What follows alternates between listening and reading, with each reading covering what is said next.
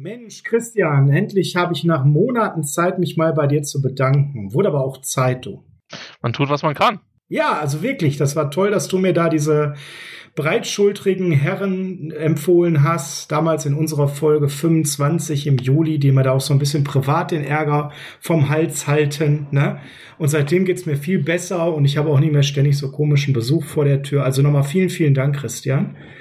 War ja, die können sehr sinnvoll sein, so Leute. Ist gut, wenn man so Leute kennt. Ja, so Beschützer. Und äh, du bist ja derjenige, der sich in Deutschland mit am besten mit so Beschützern auskennt, habe ich mir vom Frank flüstern lassen.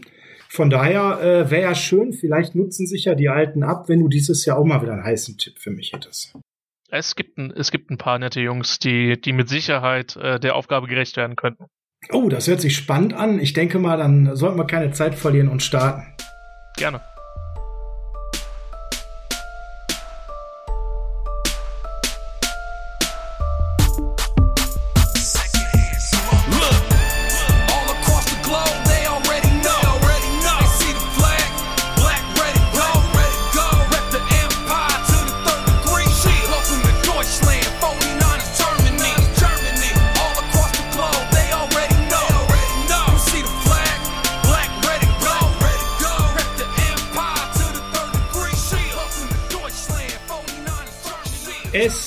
Ist Dienstag, der 6. April 2021 und Dienstags ist selbstverständlich Niner Saddle Zeit. Ich bin der Sascha Lippe, der Host des Niner Saddle, dem Podcast der 49ers Germany. An meiner Seite ist wie immer der O-Line-Flüsterer.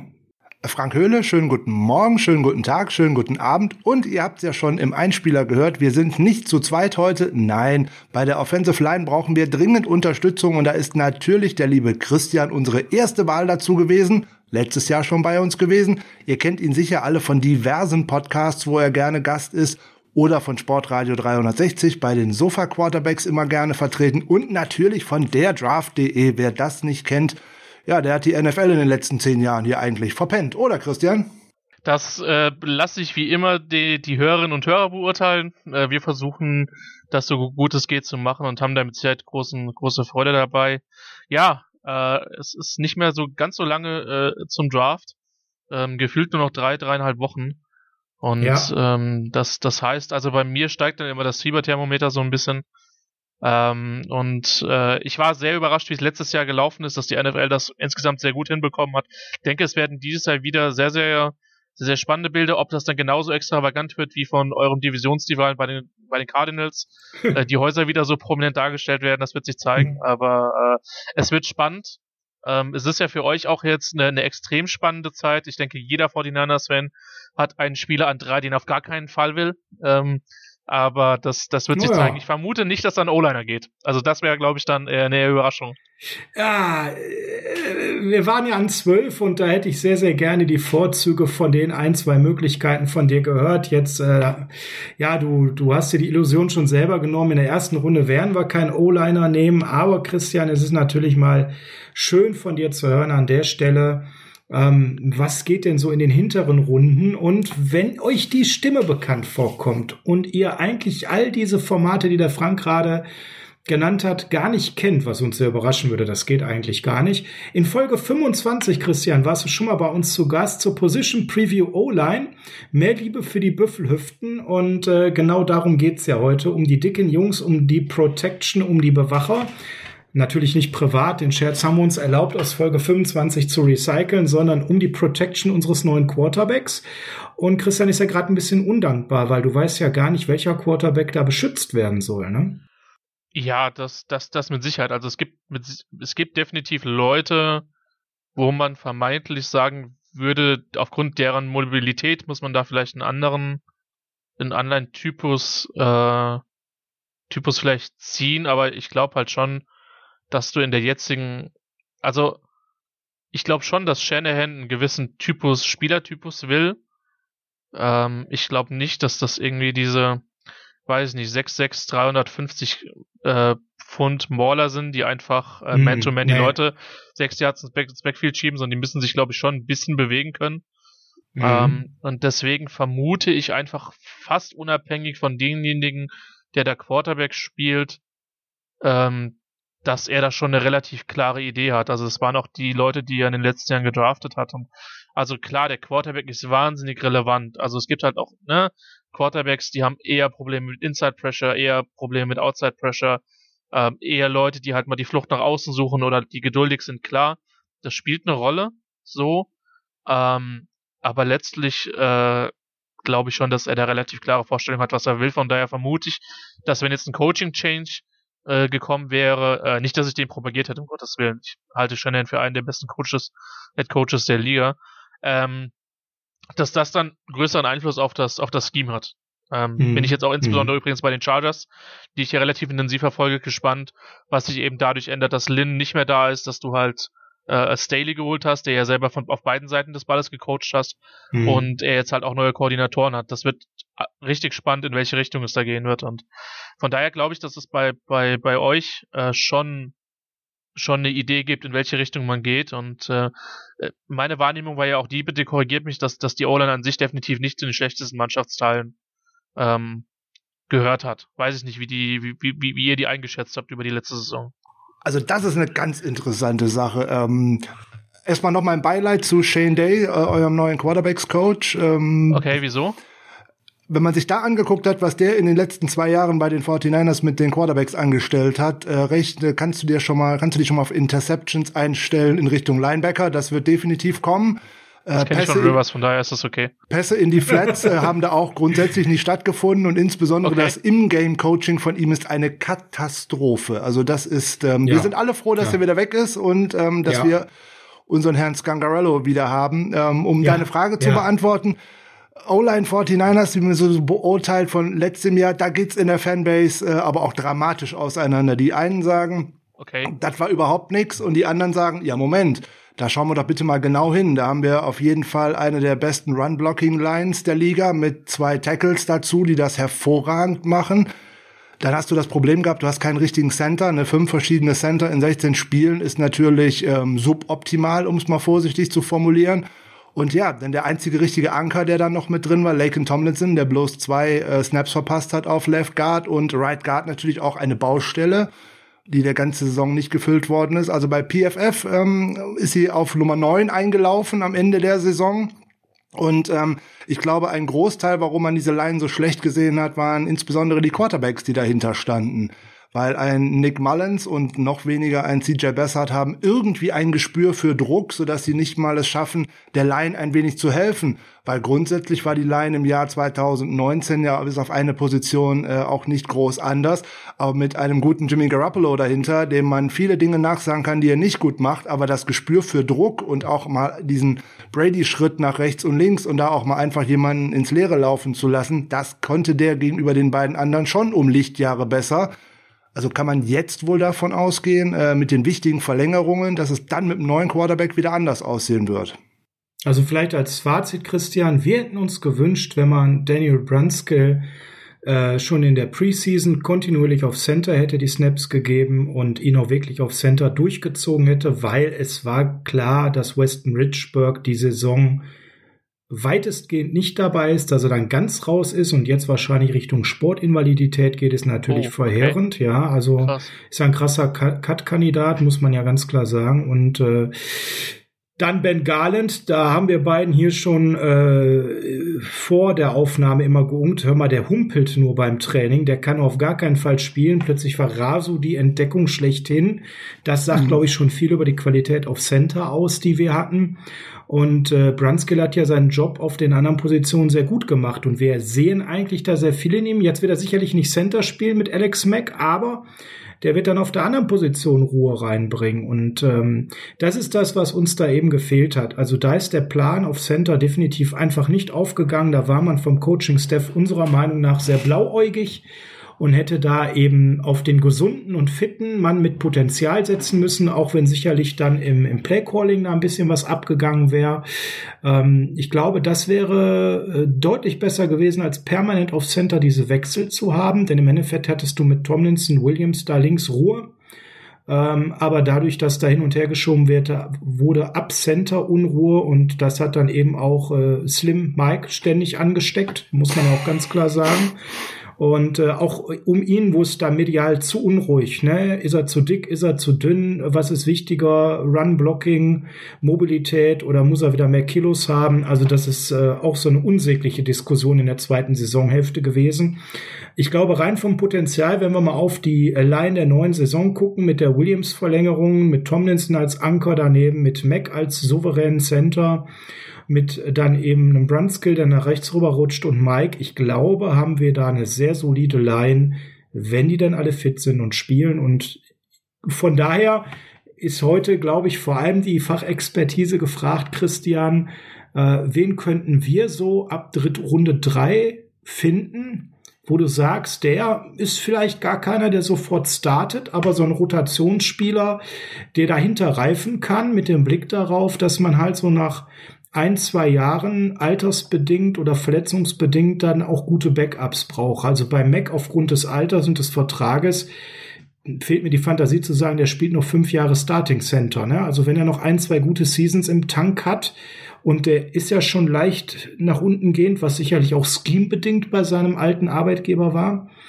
Ähm, wenn er noch zwei solide Seasons macht, dann bin ich sehr hoch erfreut. Und wenn in der zweiten Season er ein, ein äh, Veteran-Leader ist für einen jungen Center, der da lernt, dann wäre ich schon sehr zufrieden. Das könnte etwas sein heute, wo du uns hier eben auch mit deinen Tipps sehr weiterhelfen könntest.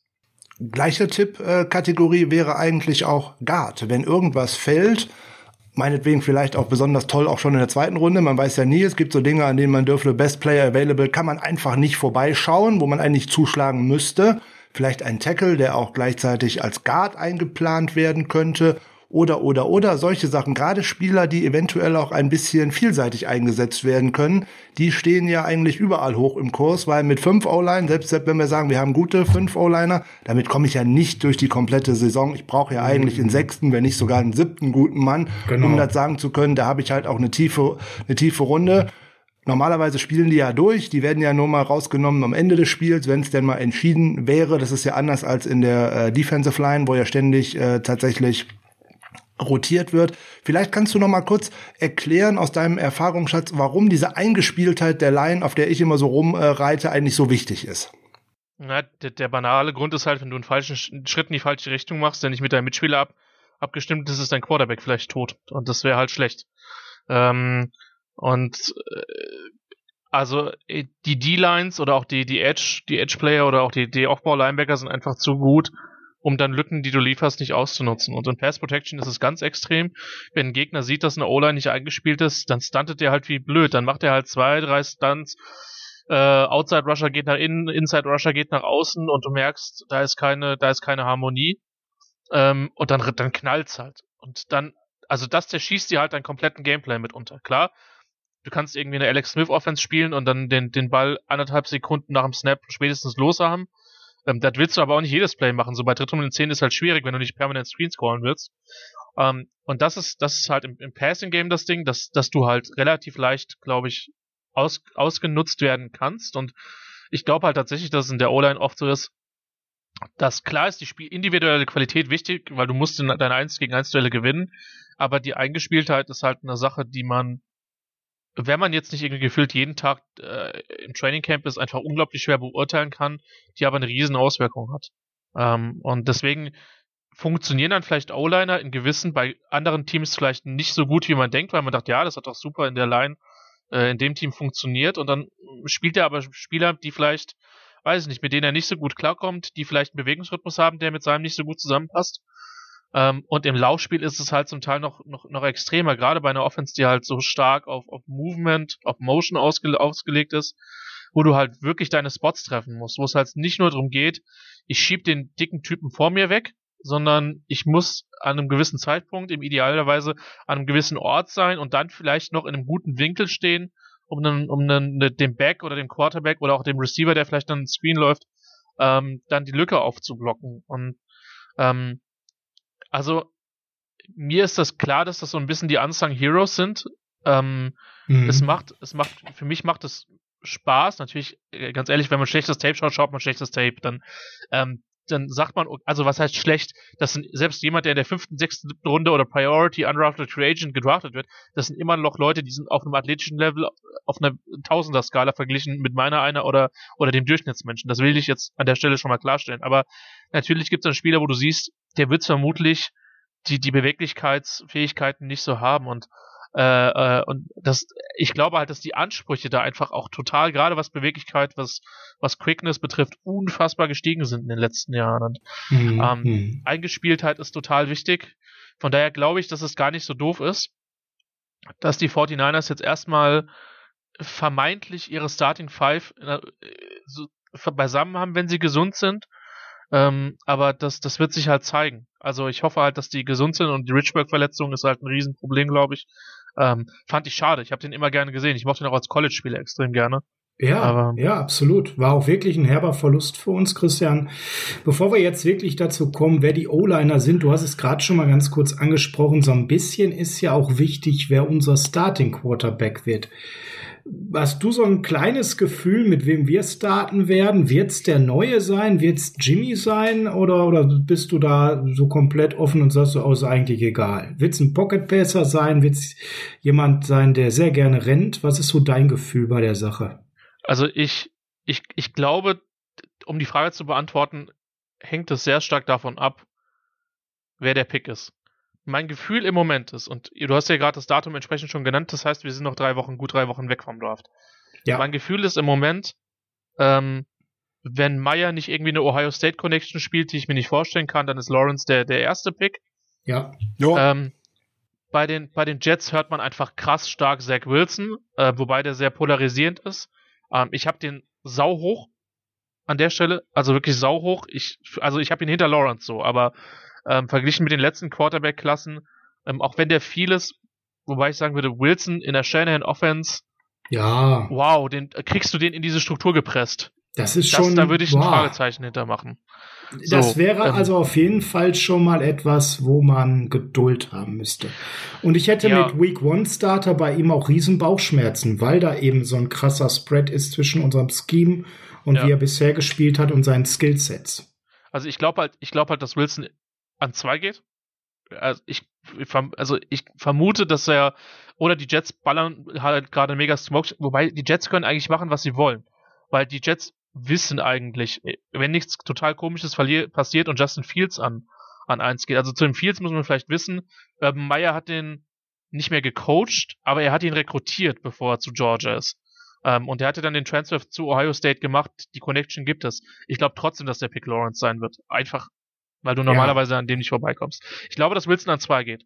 Und dann hast du halt krass, krass viele Optionen an drei. Du hast mit, fangen wir mit der Kombination an, die, wenn ich Rams, Seahawks oder Cardinals-Fan, die ich am wenigsten sehen würde, auch wenn ich den Value technisch am, am, am tiefsten habe. Und das ist Trey Lance.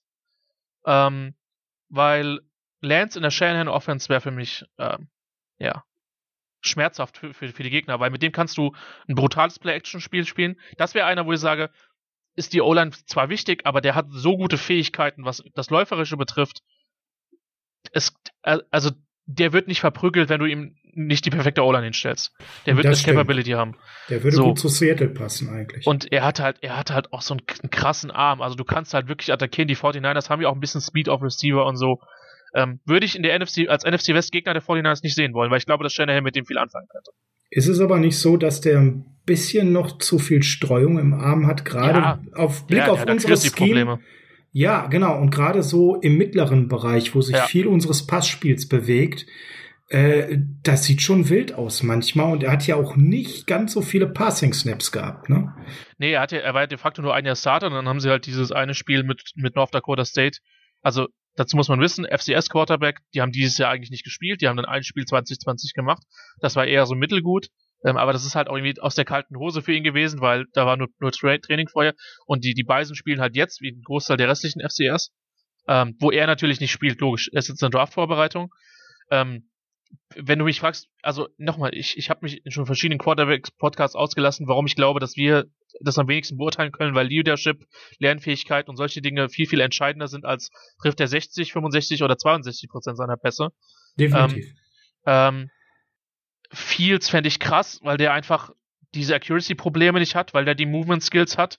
Wenn ich 49ers-Fan werde, mit dem, was ich weiß, würde ich den vermutlich in dem Spot wollen, wenn ja, er da ist. Ich ja auch. Ähm, und also auch das ist einer, der bringt dich nicht um bei einer durchschnittlichen Line. Wer dich umbringt, wenn du eine schlechte Line hast, ist Mac Jones, weil der ist halt verhältnismäßig klein. Seine Pro-Day-Zahlen, Entschuldigung, nehme ich ihm nicht ab. Ähm, das hat man auf Tape überhaupt nicht gesehen. Das ist ein sehr, sehr akkurater Passer. Ich glaube, dass der in der Offense von Shanahan passt und ich könnte mir vorstellen, dass Shanahan ihn halt sieht. Wir wissen ja, dass Shanahan so ein kleiner Kirk Cousins-Fan ist, weil Cousins einfach das gemacht hat, was Shanahan wollte und einfach keine Turnover produziert hat. Und das ist für Shanahan ja ein Stück weit die Basis keine Ahnung. Ich habe ihn halt value-technisch relativ tiefer, was nichts heißt. Ich glaube ja. aber, wenn einer was mit ihm anfangen kann, dann ist es jemand wie Shanahan. Ähm, aber da würde ich halt sagen. Aber gehst du für den auf drei? Gehst du für den auf drei? ich nicht. Aber ja. ich weiß ja nicht, wie die Teams den evaluieren. Das ist ja immer das Ding. Ja, also hm. ähm, auf Schwierig. der anderen Seite kannst du halt sagen, du, du traust ihm oder du siehst ihn so gut, wenn du ihn so gut gehst, dann musst du so hoch gehen, weil der Punkt ist, wenn sie davon ausgehen, dass Wilson und, und Lawrence die ersten zwei sind und der Draft quasi ab drei beginnt, dann kann das halt sein, dass halt, also die Dolphins waren schon immer ein Trade-Down-Kandidat in dem Spot. Ähm, einfach weil die Falcons sagen können, hey, wann, wann picken wir nochmal an vier? Und es sind jetzt viele mhm. Quarterbacks da. So, ähm, warum sollten wir nicht einen Quarterback ziehen? Deswegen, rein strategisch macht der Move total Sinn. Aber das machst du natürlich nur für einen Spieler, den du value-technisch so hoch hast. Ich weiß nicht, wer es ist. Draft Season ist Lying Season. Das heißt, ähm, da werden viele Sachen rausgeballert, die, äh, die einfach nur dazu dienen sollen, ähm, eben äh, Leute an das Falsche glauben zu lassen. Und deswegen ist es halt, ich kann es dir nicht sagen, was, was sie machen. Ich habe keine Ahnung. Ich war auch total überrascht, dass die Chargers letztes Jahr nicht versucht haben, als, als Tagovailoa gefallen ist, bis zum Dolphins-Pick, dass sie nicht versucht haben, irgendwie höher, hoch zu traden. Wie dann wie, wie Herbert dann gespielt hat, ich beschwere mich nicht. Ich lag da in meiner Evolution nach dem ersten Jahr zumindest ziemlich daneben, weil der einfach viel besser gewesen ist, als ich das gedacht habe. Ähm, und Tagovailoa, der auch nicht so viel Support hatte, ähm, vielleicht nicht ganz daran angeknüpft hat, bei dem, was er bei Alabama gemacht hat, aber es ist un unmöglich vorherzusagen. Und ich, ich glaube halt nur, dass du das halt für einen Spieler machst, wo du dir jetzt in dem Zeitpunkt, wo du den Trade machst, absolut komfortabel bist. Du machst das nicht, wenn du sagst, hm, wir müssen mal ein bisschen evaluieren, vielleicht der oder der, die wissen, wen sie wollen, also ich, wissen, halt also ich glaube, sie müssen ja zwei haben, wo sie sagen, sie sind mit beiden ja. fein, weil sie wissen halt nicht 100 wie das Board fällt. Ne? Genau. Und ich glaube, das eine ist der eine, den sie wollen, und der andere ist Trevor Lawrence, wenn der wirklich an drei fallen sollte, was ich definitiv eigentlich ausschließe. Ähm, ich hab, also Lawrence seh, kommt nicht an drei. Also nee, wenn, genau. dann ist genau. Wilson der fällt, behaupte ich. Aber ja, dann würden die Jets, glaube ich, auch nochmal switchen. Und das ist, glaube ich, die Denkweise, dass sie sagen, entweder fällt Wilson an drei oder Fields. Meine Hoffnung sind das die beiden, die sie wollen. Ja. Weil ich, ich sehe jetzt bei Lance halt, wie gesagt, in dem Bereich, wo unser Scheme das Passing äh, erwartet, noch nicht. Wobei ich bei ihm den krassesten Upside sehe. Ja, ja und zu, zu Big Mac Jones, ähm, ja, ich würde mich halt da über so ein bisschen mobileren Quarterback halt freuen. Das ist ja immer das eine, was Jimmy gefehlt das ist hat. Ja nicht nee, das wird er auch definitiv nicht werden, auch wenn er so mit den lustigsten Vornamen hat hier, McLaughlin ja. Jones. Also ja. ja. Nee, bitte ja. lass den mal schön in Alabama und äh, oder sonst wohin, äh, bitte äh, nicht zu uns. Ich glaube, dass, ich glaub, dass die Panthers den ziehen werden. Das ja, ist nur ein Gefühl, aber oder New England, New England macht noch was ganz Verrücktes. Ich habe ich hab keine Ahnung. Aber ja, das ist nicht so weit weg. Das wäre auch so ein typischer New England äh, Move jetzt. Der würde da, glaube ich, auch ganz gut äh, passen. Ja. Ja, ja, das ist interessant. Also wir sind, wir sind auch wieder nicht schlauer, sondern jeder hat äh, seine nee. Meinung und äh, wie du zu Recht gesagt hast, es entsteht ja jetzt auch schon ein äh, wenig wieder Streit in der Fanbase, äh, so nach dem Motto, die einen wollen den, die anderen wollen den, die nächsten wollen den, auf gar keinen Fall. Und so geht das ja eigentlich seit Joe Montana immer weiter, dass man sich auch mal nicht hinter einen äh, stellen kann und sagen kann, jawohl, das ist unser Quarterback. Das wäre mein Wunsch, egal wer das daraus wird dass man dann äh, nicht direkt beim ersten Fehlwurf ähm, wieder sagt, oh, hätte man doch dies und jenes und solche Sachen. Aber mal schauen, ob wir das mal irgendwann hinbekommen werden. Ja. Ich habe den Eindruck, der, der, der Support für Mac Jones ist nicht besonders gut. Egal Nein. wer betet durch die 49ers Fanbase. Nein. Also egal mit wem du eigentlich redest. Sind alle so, sehr so kontra Warnung. Big Mac und äh, ja. Aber es gibt einen anderen Spieler in seinem Team, über den sollten wir gleich mal sprechen. Nur, nur einen? Wie ja, nur mindestens einen? einen. Also einer okay. ganz sicher. Ja, lass uns doch mal Richtung O-Line blicken und äh, lass uns ein bisschen Realismus leben, weil in der ersten Runde gehen natürlich ein paar O-Liner weg. Ich glaube, da brauchen wir hier nicht groß streiten mit Blick auf so die Mocks, dass da äh, zum Beispiel ne, in den Top 10 schon die ersten O-Liner weggehen wird. Das wirst du sicherlich auch so sehen. Ne? Es, es ist halt spannend. Ich, hab, ich, ich hatte ich äh, hatte eben nochmal den, den Gedanken, es ist irgendwie eine O-Line, wo fast alle, oder eine O-Line-Klasse, wo fast alle eine super Größe mitbringen und keiner 34er Arme hat. Also für die Leute, die sich vielleicht noch nicht so intensiv mit, mit dem Draft beschäftigen, ist es halt so das Ding, ähm, dass die Teams zum Teil sehr unterschiedliche Mindestanforderungen, was Größe oder oder gewisse körperliche Attribute oder Eigenschaften halt haben. Und Armlänge ist eines, eines von denen. Und viele Teams sagen einfach, wir wollen 34er, 34, äh, 34er Arme haben. Ähm, einfach mit dem, mit dem Hintergrund zu sagen, pass auf, ähm, du musst den Gegner von dir weghalten können. Ähm, und du musst eine gewisse Kraft, einen gewissen Winkel da drauf bringen können. Und das ist dann halt einfach schwierig. Und das, das Spannende ist halt, dass, ähm, also der Punkt ist, es gibt sehr gute Offensive Tackles mit 33x oder also 33, ein Drittel, 33, ein halber Arm. Die gibt's, aber das ist nicht die Regel. Die meisten O-Liner haben halt größere Arme und das ist halt das, was in dieser Klasse selbst bei den Top Prospects ausfällt. Das ist aufgefallen bei bei bei Pena Sewell. Der da hätten wir so den ersten Top 10er ziemlich sicher, ne? Bei dem habe ich halt echt mittlerweile keine Ahnung, ob er der erste, also eigentlich war der relativ safe, erster Offensive Tackle, zumindest übers, übers ganze Draftjahr war der First Offensive Tackle. Und wenn man den, wenn man sich halt den halt anguckt, 6'6, 325, der hat zwar kurze Arme, der hat aber brutale Hände, der killt dich halt. Ähm, der kann Leute bewegen, ähm, ist aber auch jetzt jemand von der Agilität, wo ich so ein paar Fragezeichen habe, David Furin. Ähm, wer in eine ähnliche Rolle geht und wo ich jetzt auch gesagt habe, hm, vielleicht für die Niners vom, vom Scheme her nicht so geil, das ist Christian Darisaw von Virginia Tech mhm, mh, mit, genau. mit 6'4, 3'14, eher kleiner, ja. hat aber äh, äh, lange Arm, krass dominanter Runblocker. Also krass dominanter Runblocker habe ich in den letzten Klassen selten gesehen, ist aber für mich ein Move in, auch nur in Ordnung, bis, bis okay. Und das Ding ist halt in der NFL, du willst halt Pass Protectoren haben. Das ist halt der Grund, warum viele Spieler, die im Run Blocking nicht so gut sind, trotzdem hochgehen. Ähm, super spannend ist Slater. Ähm, das ist ja auch der, der Spieler, der zu den Charters äh, krass oft gemockt wird. Der ist halt für Tackle ja. ein Zwerg mit 6'3, 305. Relativ kleine Arme. Das Ding bei ihm, bei Slater ist halt, bei ihm bin ich mir sicher, wenn er halt nicht auf Tackle klarkommt, ist er halt einer der besten, oder hat eine gute Chance, einer der besten oder besseren Guards der Liga zu sein, so. Ähm, weil er einfach ein krasser Techniker ist, super, super Football-IQ die werden auf jeden Fall weg sein. Das sind so drei Leute safe in den Top 20, kann man sagen. Ne? Genau, also Top das, 20, das macht eigentlich auch safe. jeder und äh, gefühlt, ich weiß nicht, wie du das siehst, nach den dreien habe ich gefühlt so einen kleinen Drop-off leistungsmäßig. Ähm, wobei in den Mocks erstaunlicherweise die nächsten O-Liner immer noch in der ersten Runde fallen und äh, viele Mockdrafts zu diesen, diesen Leistungsdrop-Off nicht so sehen. Wie siehst du das? Lege ich da so falsch, dass die drei doch deutlich besser sind als Nummer 4, 5 und 6? Jetzt, ich möchte nicht zu sehr den Relativierer heute Abend geben. Nee, bitte gerne. Also wenn ich Quatsch Aber erzähle, müssen die Leute das da nein, draußen wissen. Das hat ne? nichts mit deinem Quatsch zu tun. ich glaube, dass das brutal davon abhängt, was die Teams wollen. Und, ähm, und wenn die, äh, wenn die Teams äh, wenn die Teams so einen People Mover haben wollen wie Darius so, dann pickst du den in den Top 12, 13, 14 Picks, dann machst du das.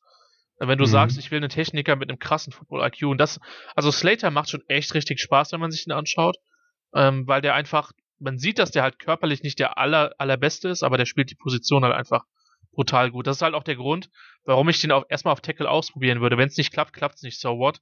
Aber das ist nicht jemand wie Brandon Scherf, der damals zu, zu zu Washington gegangen ist, bei dem relativ klar war, dass der vermutlich nicht auf Tackle landen wird. Und dann ziehst du halt einen Guard in den Top 5 und ja, gut.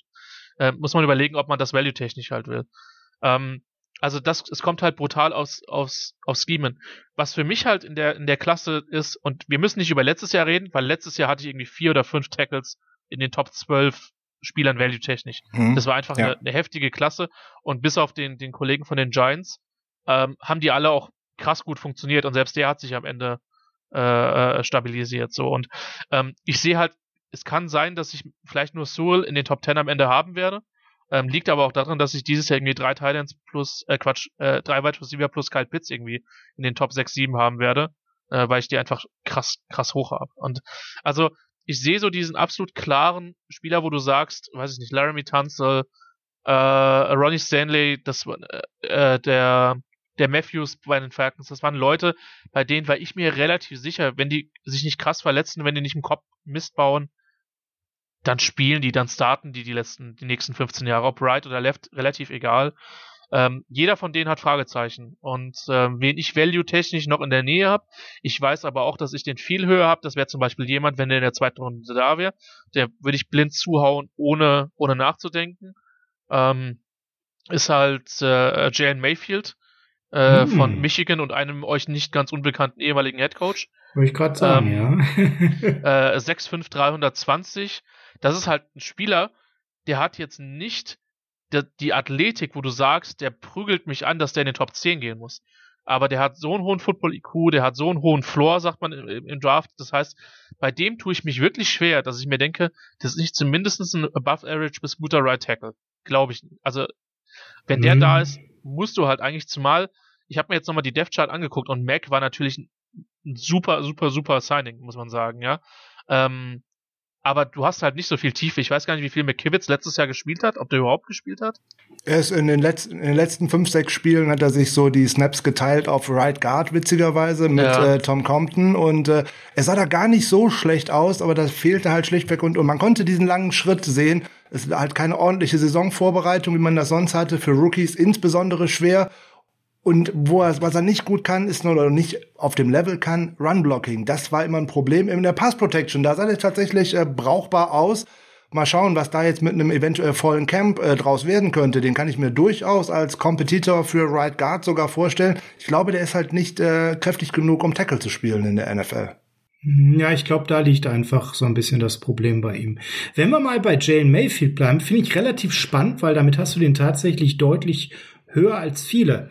Ja. Ähm, den habe ich mir aber deshalb rausgesucht, weil unser nächster Pick ist ja an 43. Und ja. wenn wir da natürlich einen, einen, krassen Need sehen würden, ich glaube, dass Corner halt auch ein großer Need ist, ähm, dann wäre das ja einer, wo ich gefühlt sage, da könnte der hindroppen.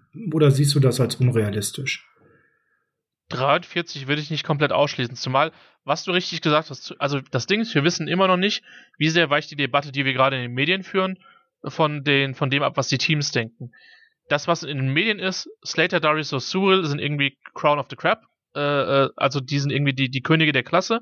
Und dahinter ist so ein bisschen, der eine hat Mayfield, der nächste hat Cosme, der dritte hat Leverwood, der vierte hat äh, Eichenberg in den letzten äh, Wochen einen, einen riesen Rise erlebt hat, ist David Jenkins, was ich hm. nicht wirklich verstehen kann, ehrlicherweise. Also kein schlechter ja. Spieler, aber. Aber der wird ja in den Top, Top 20 teilweise ja, da will ich halt nicht. Also das ist so, das ist auch wow. der erste offizielle Angstpick für die Chargers an 13. ähm, es sei denn, sie haben einen sehr guten All-Line-Coach, aber den will ich da halt echt nicht haben. Also, Offizieller Angstpick ne? finde ich gut. Ja, es gibt halt immer Leute, die du halt auf gar keinen Fall irgendwie willst. Und bis jetzt hat das Telesco in den letzten Jahren auch gemacht. Sagen wir es mal so, ich wäre nicht für einen Off-Ball-Linebacker ohne Pass-Coverage-Fähigkeiten in die erste Runde getradet. Das hätte ich, das war, ja, keine Ahnung. Egal. Ähm, ja. Auch wenn der Need irgendwie da war, aber äh, und Murray jetzt kein komplett schlechter Spieler ist. Aber ich, ich, wenn du mir sagst, wir picken Jenkins in der zweiten Runde, bin ich fein damit. Ich will ihn nicht an 13.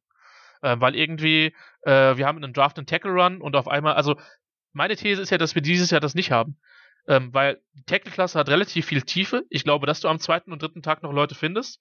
Das, das würde eigentlich, wenn man den, den Gesetzen ein bisschen folgt, würde es eigentlich heißen, dass der eine oder andere vielleicht ein bisschen weiter droppt, als er sollte, weil die Teams denken, ja, sind noch Leute da.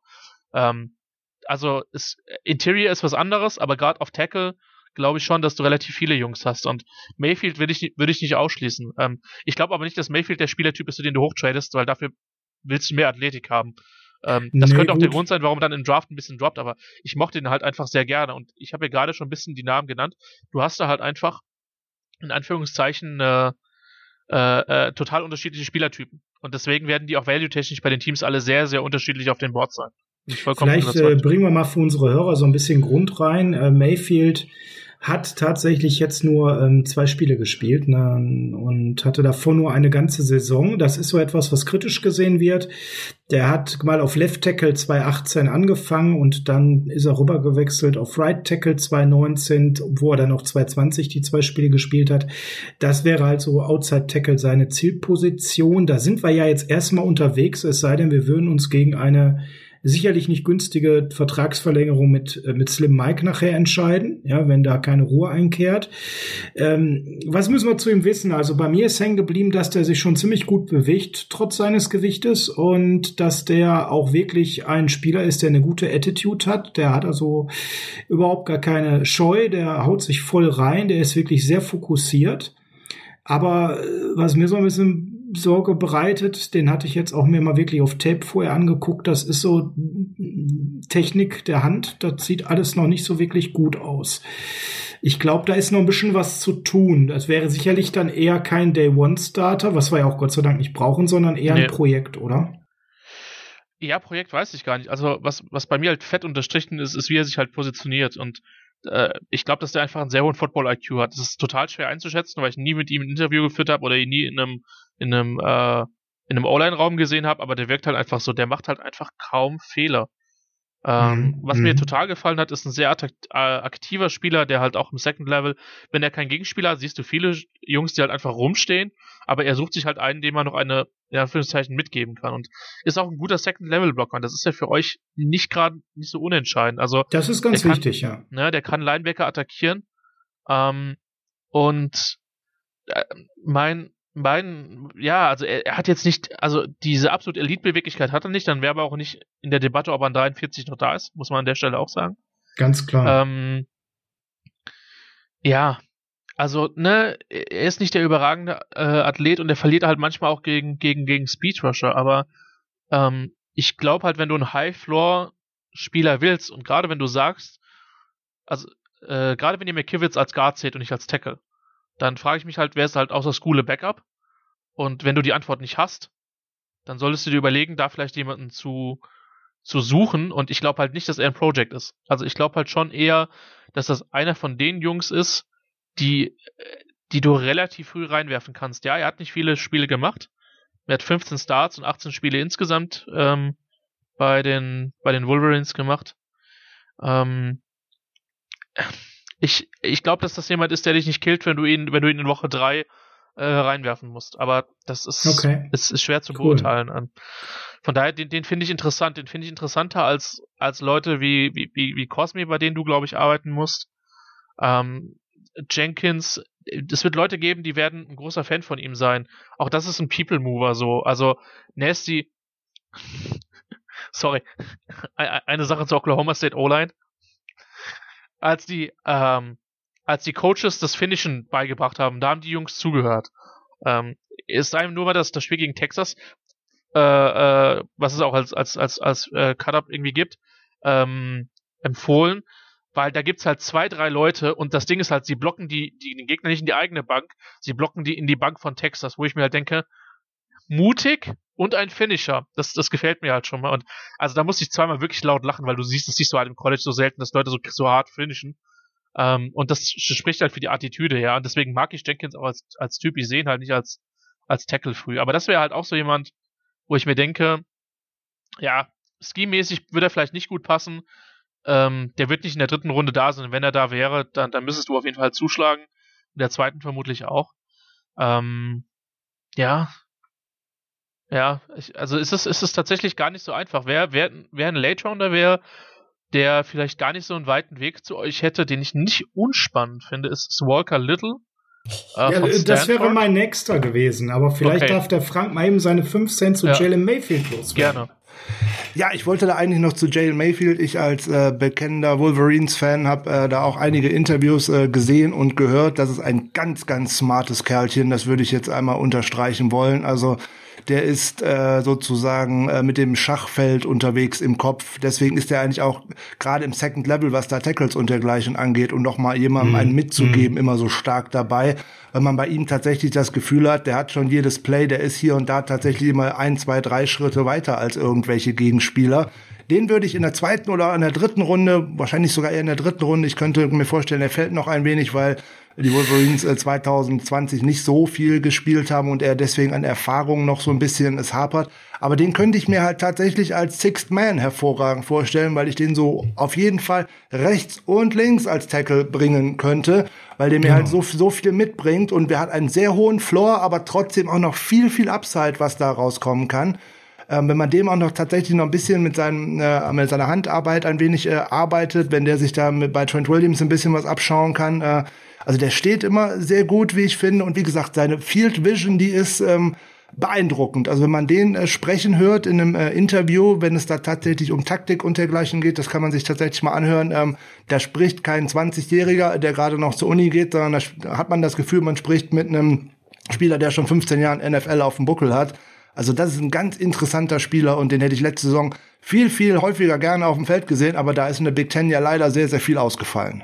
Ja, das ist leider so, Frank. Und was, was ich halt, was du gerade so andeutest, ist, ähm, ich glaube, das ist auch ein guter Typ für einen Locker. Ne? Der wird jetzt keine riesen Ansprüche stellen, weil der durchblickt die ganzen äh, Zusammenhänge gut. Der wird da kein Gift sprühen, wenn er keine, keine Snaps ganz am Anfang äh, spielt. Aber ist, glaube ich, ein guter Junge, der auch ganz viel sich abschauen wird. So von meinem Eindruck. Und äh, ja, also das ist, äh, du siehst, du hast da offene Türen eingerannt mit deinem ersten Hit. Ne? Uh, Walker Little ist da eine Überleitung gewesen. Den finde ich genauso spannend, wobei der ja im Mock momentan tatsächlich sogar noch äh, häufig ein Stück höher geht, ne? Ja, ist der, das so? Der hat sich gerade also, in einigen Mocks hochgearbeitet, äh, nachdem der doch ziemlich tief war.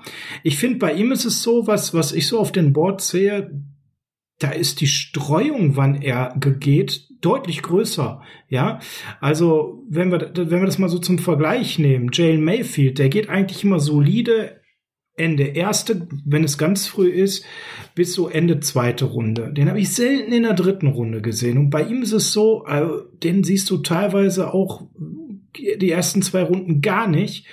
Ähm, hast du eine Idee, warum er so stark unterschiedlich gesehen wird, aber so tendenziell jetzt auch so ein bisschen steigt. Ich ist kein Riser, aber man sieht, er arbeitet sich langsam nach oben.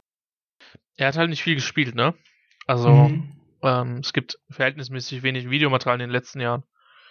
Ähm, und äh, 2020, wenn mich nicht alles täuscht, müsste ich gerade überlegen, was er da an Spielen gemacht hat, aber es kann nicht, es kann nicht viel gewesen sein. Ähm, ich glaube, die Leute tun sich relativ. Opt-out. Ja, ja, eben. Opt-out und im 1972 Snaps und dann hat er sich ja. das Kreuzband gerissen. Ja. Und das ist ja, glaube ich, so die, die Hypothek, dass man nicht weiß, wie fit kommt er denn so zurückgefühlt, ne? Also, also hier ist das Ding, wenn du mir halt sagst, du kriegst halt einen krass gut ausgebildeten, und das ist halt meiner Meinung nach seine Stärke, weil das halt einfach ein Techniker ist, behaupte ich, äh, von Stanford, die halt, man kann über deren Offense vollkommen zurecht lästern, das mache ich auch oft genug. Ähm, Zu Recht. Aber Zu Recht. ja, es ist halt. Ich mag David Shaw als Typ. Ich, ich mag die Offense nicht. Für ähm, alle, die es nicht wissen, das ist der Head Coach. Genau, genau. Es ist, es ist ja so ein bisschen aus, eine Offense aus den 80ern, habe ich manchmal den Eindruck. Ähm, die haben ja noch einen Quarterback dieses Jahr im Draft. Das, äh, das könnte auch noch durchaus spannend werden. Aber das Ding ist halt, wenn du mir halt sagst, du hast mit Walker Little jemand 6'7, 313 mit der Technik und der hat halt knapp 34er Arme, 33, 3 Viertel der, der checkt jetzt erstmal relativ viele Listen, die du bei einem Tackle machst. Ähm, Pro Day war jetzt rein von den Zahlen her nicht überragend. Das Ding ist halt bei ihm, also das Ding ist generell, wir haben keine Combine, wir haben, nochmal, wir müssen, wir haben, es gibt sowieso keine Zahlen im Vakuum, vollkommen klar. Aber ähm, die Combine liefert schon mehr eine gewisse Vergleichbarkeit als das, was dann bei den Pro Day Zahlen mitunter gemessen wird. Ähm, deswegen sind die Zahlen mitunter, ich habe eben schon Mac Jones angesprochen, es gibt auch den einen oder anderen ähm, O-Liner, äh, Christian, mal als Beispiel genannt von BYU, der ein guter Spieler ist, aber die Zahlen, die er beim Pro Day abgeliefert hat, waren halt krass, die habe ich, hab ich nicht auf Tape gesehen, aber das liegt vielleicht auch an mir. Äh, ich will ja auch nicht damit sagen, dass meine Evaluationen immer richtig sind, da sind sie nicht. Erstes Jahr O-Line-Klasse war tatsächlich so, äh, willst du die guten O-Liner sehen, musst du Christians Rankings drehen. Ähm, das hat sich dann zum Glück in den Jahren danach verbessert ähm, und ich habe da mehr Hits gehabt, aber das erste Jahr war auf war war war war, war großer Lerneffekt in vielen Bereichen. Ähm, aber zurück zu Little, das ist halt auch so ein bisschen jemand wie Mayfield, der halt nix überragend macht, der halt auch ähm, weiß nicht, er macht halt, er löst halt vieles mit Technik. So, er hat halt Probleme mit Beweglichkeit und Quickness. Ähm, ich habe halt aber das, bei ihm das Gefühl, dass er selten einen Schritt in eine falsche Richtung macht. Ähm, der macht, macht mir noch zu viel aus den Armen. Aber das ist halt jemand allein mit der Größe. Klar, er kommt zu einem Kreuzbandriss zurück. Aber ich finde, mit dem kannst du halt arbeiten. Ich glaube halt nicht, dass der vor der dritten Runde geht. ich kann mir sogar vorstellen, je nachdem, wie die, wie die Injury-Berichte halt aussehen, wobei ein Kreuzbandriss müssen wir ja froh sein, dass wir im jetzigen Zeitalter so weit sind, dass das, ja, ist ein Kreuzbandriss, tut mir leid für den Spieler, aber es ist kein Problem. Das ist ja vieles, was dann halt kommt. Ist mhm. ja auch in mhm. anderen Sportarten, sind wir ja froh, dass das längst nicht mehr so problematisch ist wie vielleicht vor 10, 15, 20 Jahren. Ja, ja. Ähm, aber ich glaube, dass das halt jemand ist, wo der, äh, nochmal, vielleicht liege ich daneben, ich glaube nicht, dass es in der zweiten Runde geht. Ähm, es sei denn, du hast irgendwann, wenn du den Tackle Run nicht in der ersten Runde hast, hast du ihn vielleicht irgendwann in der zweiten und dann denkt jeder, ich muss schnell nochmal Tackle draften. Aber eigentlich sehe ich das nicht. Und das wäre eigentlich ein, ein, wunderbarer Kandidat für euch, glaube ich, äh, zum späteren Zeitpunkt. Und man muss natürlich sagen, jeder, den du dann irgendwie Mitte dritte oder vierte oder fünfte oder noch später draftest, das sind alles Project Picks. Das habt ihr jetzt mit McKivitz auch entsprechend gesehen. Du kriegst dann keine fertigen Spieler mehr, weil die, da musst du einfach oder vermeintlich, ne? Also wir reden hier immer noch von, von Prospects, ähm, aber die Wahrscheinlichkeit, da direkte Starter zu bekommen, ist einfach gering. Aber bei Little Lit glaube ich halt, dass der halt vieles mitbringt, um ihn aufzubauen in eins, zwei, drei Jahren. Und das ist halt jemand, von dem ich auch glaube, wenn du ihn halt als Guard bringen musst, dann kriegt er das hin. Und auch das kann ja eine Sache sein, die wichtig ist, wenn du nicht viel tiefer hast. Ist ja das, was ich am Anfang des Podcasts auch so ein bisschen gesagt habe. Wäre ja schön, wenn du einen Spieler jetzt pickst, der dir vielleicht beides ein bisschen mitbringt. Der sagt, er hat seine Stärken vielleicht eher auf der Position A oder auf der Position B, aber den kannst du im Notfall auch dahinstellen, ohne dass du dir, oder dass du permanent zum Beispiel einen extra Blocker hinstellen musst, wegen Pass Protection. Mhm. Also, mhm. also, das Im könnte Little sein. Im Run Grade war der aber jetzt äh, alles andere als überwältigend, ne? Und äh, Nö, das ist nicht zwingend sein, nicht, kein überragend. Also er kann pullen, aber das ist kein People Mover, das stimmt. Ja, ja, und da ist ja relativ äh, wichtig bei uns, ne, Frank? Also es wäre so das, was mich jetzt persönlich so ein bisschen ah, verhalten sein lässt, Frank, ne? Und eben das Thema, Frank, äh, verletzte Spieler, vorverletzte Spieler. Da sind wir jetzt gebranntes Kind. Bitte, das habt ihr doch über Jahre, habt ihr doch mindestens einen mit, mit, mit dem Kreuzbandriss über Jahre in Folge gezogen. Ich weiß nicht, ob ja, eben. noch, noch, noch, noch alive genau, ist, aber das ist eben, ein Problem. das ist es ja gerade. Deswegen, äh, wir haben, äh, wir sind froh, dass wir den Trent Barkey ACL Club jetzt nach Jacksonville abgegeben haben. Also von daher, den äh, brauchen wir nicht unbedingt äh, wieder. Und äh, wir haben ja tatsächlich in den letzten Jahren immer noch wieder gerne Spieler gedraftet, die womöglich mal ein High Upside liefern könnten, die wir dann aber auch ja. noch nicht so wirklich auf dem Feld gesehen haben. Ja. Ähm, das dürfte in diesem Draft nach Möglichkeit nicht passieren, äh, hoffe ich zumindest, weil dieser mhm. Draft müsste eigentlich sitzen, weil man da auch genug Spieler äh, braucht, gerade auch vielleicht nicht unbedingt als Starter, aber auch definitiv als sicheren Backup. Und äh, das mhm. ist, glaube ich, das größte Problem, was äh, Little hat ein Spiel in den letzten zwei Jahren, auch gerade in diesen entscheidenden ja. Jahren, wo, äh, wo es darum geht, auch zu zeigen, wie gut ich sein kann, jeder hat nur eine, eine Vorstellung, was er vielleicht könnte, aber man er hat es zwei Jahre nicht auf dem Feld gesehen. Und deswegen wird er, glaube ich, tatsächlich noch weiter fallen. Und ähm, ob der im Run-Blocking jetzt Fortschritte gemacht hätte, das hätte man ja jetzt 2019, 2020 äh, sehen müssen, ob es da eine Möglichkeit gibt, ihn zu entwickeln oder ob er da tatsächlich schon äh, am Maximum angekommen war 2018. Das wird ihm, glaube ich, wirklich äh, ja, das ein oder andere Beinchen stellen und auch dementsprechend den ein oder anderen Dollar kosten, weil umso weiter es nach unten geht, umso mehr Dollars werden es sein. Das sieht man in so Mockdrafts und dergleichen nicht. Da müsste man tatsächlich wirklich mal auf die Boards der Teams schauen können, was genau die Anforderungen sind, was das Team jetzt gerne hätte. Passt der da rein oder passt der nicht da rein? Ich würde was dafür geben, mal ein Draftboard der 49ers zu sehen, um zu sehen, hey, der steht da schon gar nicht drauf. Oder der steht mir da weit oben, nur um mal so eine Vergleichsmöglichkeit zu haben, wo es denn sein könnte. So fischen wir da hier leider äh, einfach im Trüben und äh, ja. Wegen den Verletzungen, wir wissen da auch nicht genau Bescheid, deswegen ist das auch wieder, wieder Fischen im Trüben. Hey, das kann ja sein, dass der hundertprozentig fit ist. Ne? Da, auch das wird jetzt so eine medizinische Combine, die ja jetzt noch äh, durchgeführt wird, irgendwann nächste oder übernächste Woche von der NFL, ähm, vielleicht auch noch ein bisschen Klarheit da, dazu bringen. Ähm, wie fit der denn tatsächlich ist oder ob es tatsächlich nur ein Kreuzbandriss war oder ob da noch mehr im Knie kaputt war. Das weiß man ja aber alles nie so genau. Wenn es nur ein Kreuzbandriss war, mache ich da auch sofort einen Haken dran. Da kommt eine neue Sehne rein und dann läuft das schon irgendwie. Ist da aber noch ein Innenband, das Außenband, der Knorpel oder irgendwas mit beschädigt, was im Endeffekt nicht an die Presse rausgekommen ist, dann habe ich schon wieder so einen High-Risk-Pick und dann denke ich mir, oh je, dafür einen Drittrunden-Pick äh, abgeben. Ähm, jetzt bin ich ohnehin schon mit einem Compensatory-Pick noch in die dritte Runde reingerutscht. Ähm, möchte ich den dann dafür aufgeben? Ich brauche Quality-Spieler und die bekomme ich nun mal in den ersten beiden Tagen im Draft. Hm. So, und da, du merkst, wir sind da so ein bisschen verhalten aufgrund seiner Verletzung. Und ich glaube, ich. der zweite Punkt ist, aber ich hatte ihn so hoch, weil mir wichtig war, deine Einschätzung zu hören. Und der geht halt bei den ersten, auch in der zweiten Runde. Ähm, mir gefällt der Mailfeed tatsächlich besser. Der ist ja auch variabel einsetzbar. Ein, über den wir noch reden müssen an der Stelle, glaube ich, weil der ist ungefähr so in der Range oft gemockt. Und jetzt kannst du uns mal sagen, ob das zu Recht ist oder eher nicht. Das ist äh, Dylan Radens. Er ist halt ein interessanter Spieler. Zudem muss man halt auch wissen, also es gibt halt zwei, also genau genommen, wenn man die gesamte O-Line nimmt, drei Small Schooler, dafür ist einer von einer ist ein mega, mega, mega Small Schooler. Und, und Raidens ist halt zusammen mit dem Spencer Brown mhm. ähm, einer von den zwei FCS-Tackles. Ähm, man sieht die Athletik auf Tape.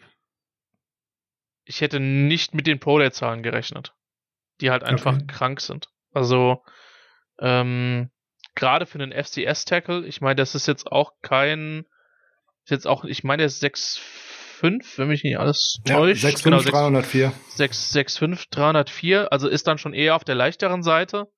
Ähm, also natürlich, ne, man sollte halt auch immer, ne, vergleiche ich jetzt einen 6'8, 320 Tackle mit einem 6'4, 300er, ne, das, also das kommt halt noch bei diesen Pro-Day-Zahlen dazu.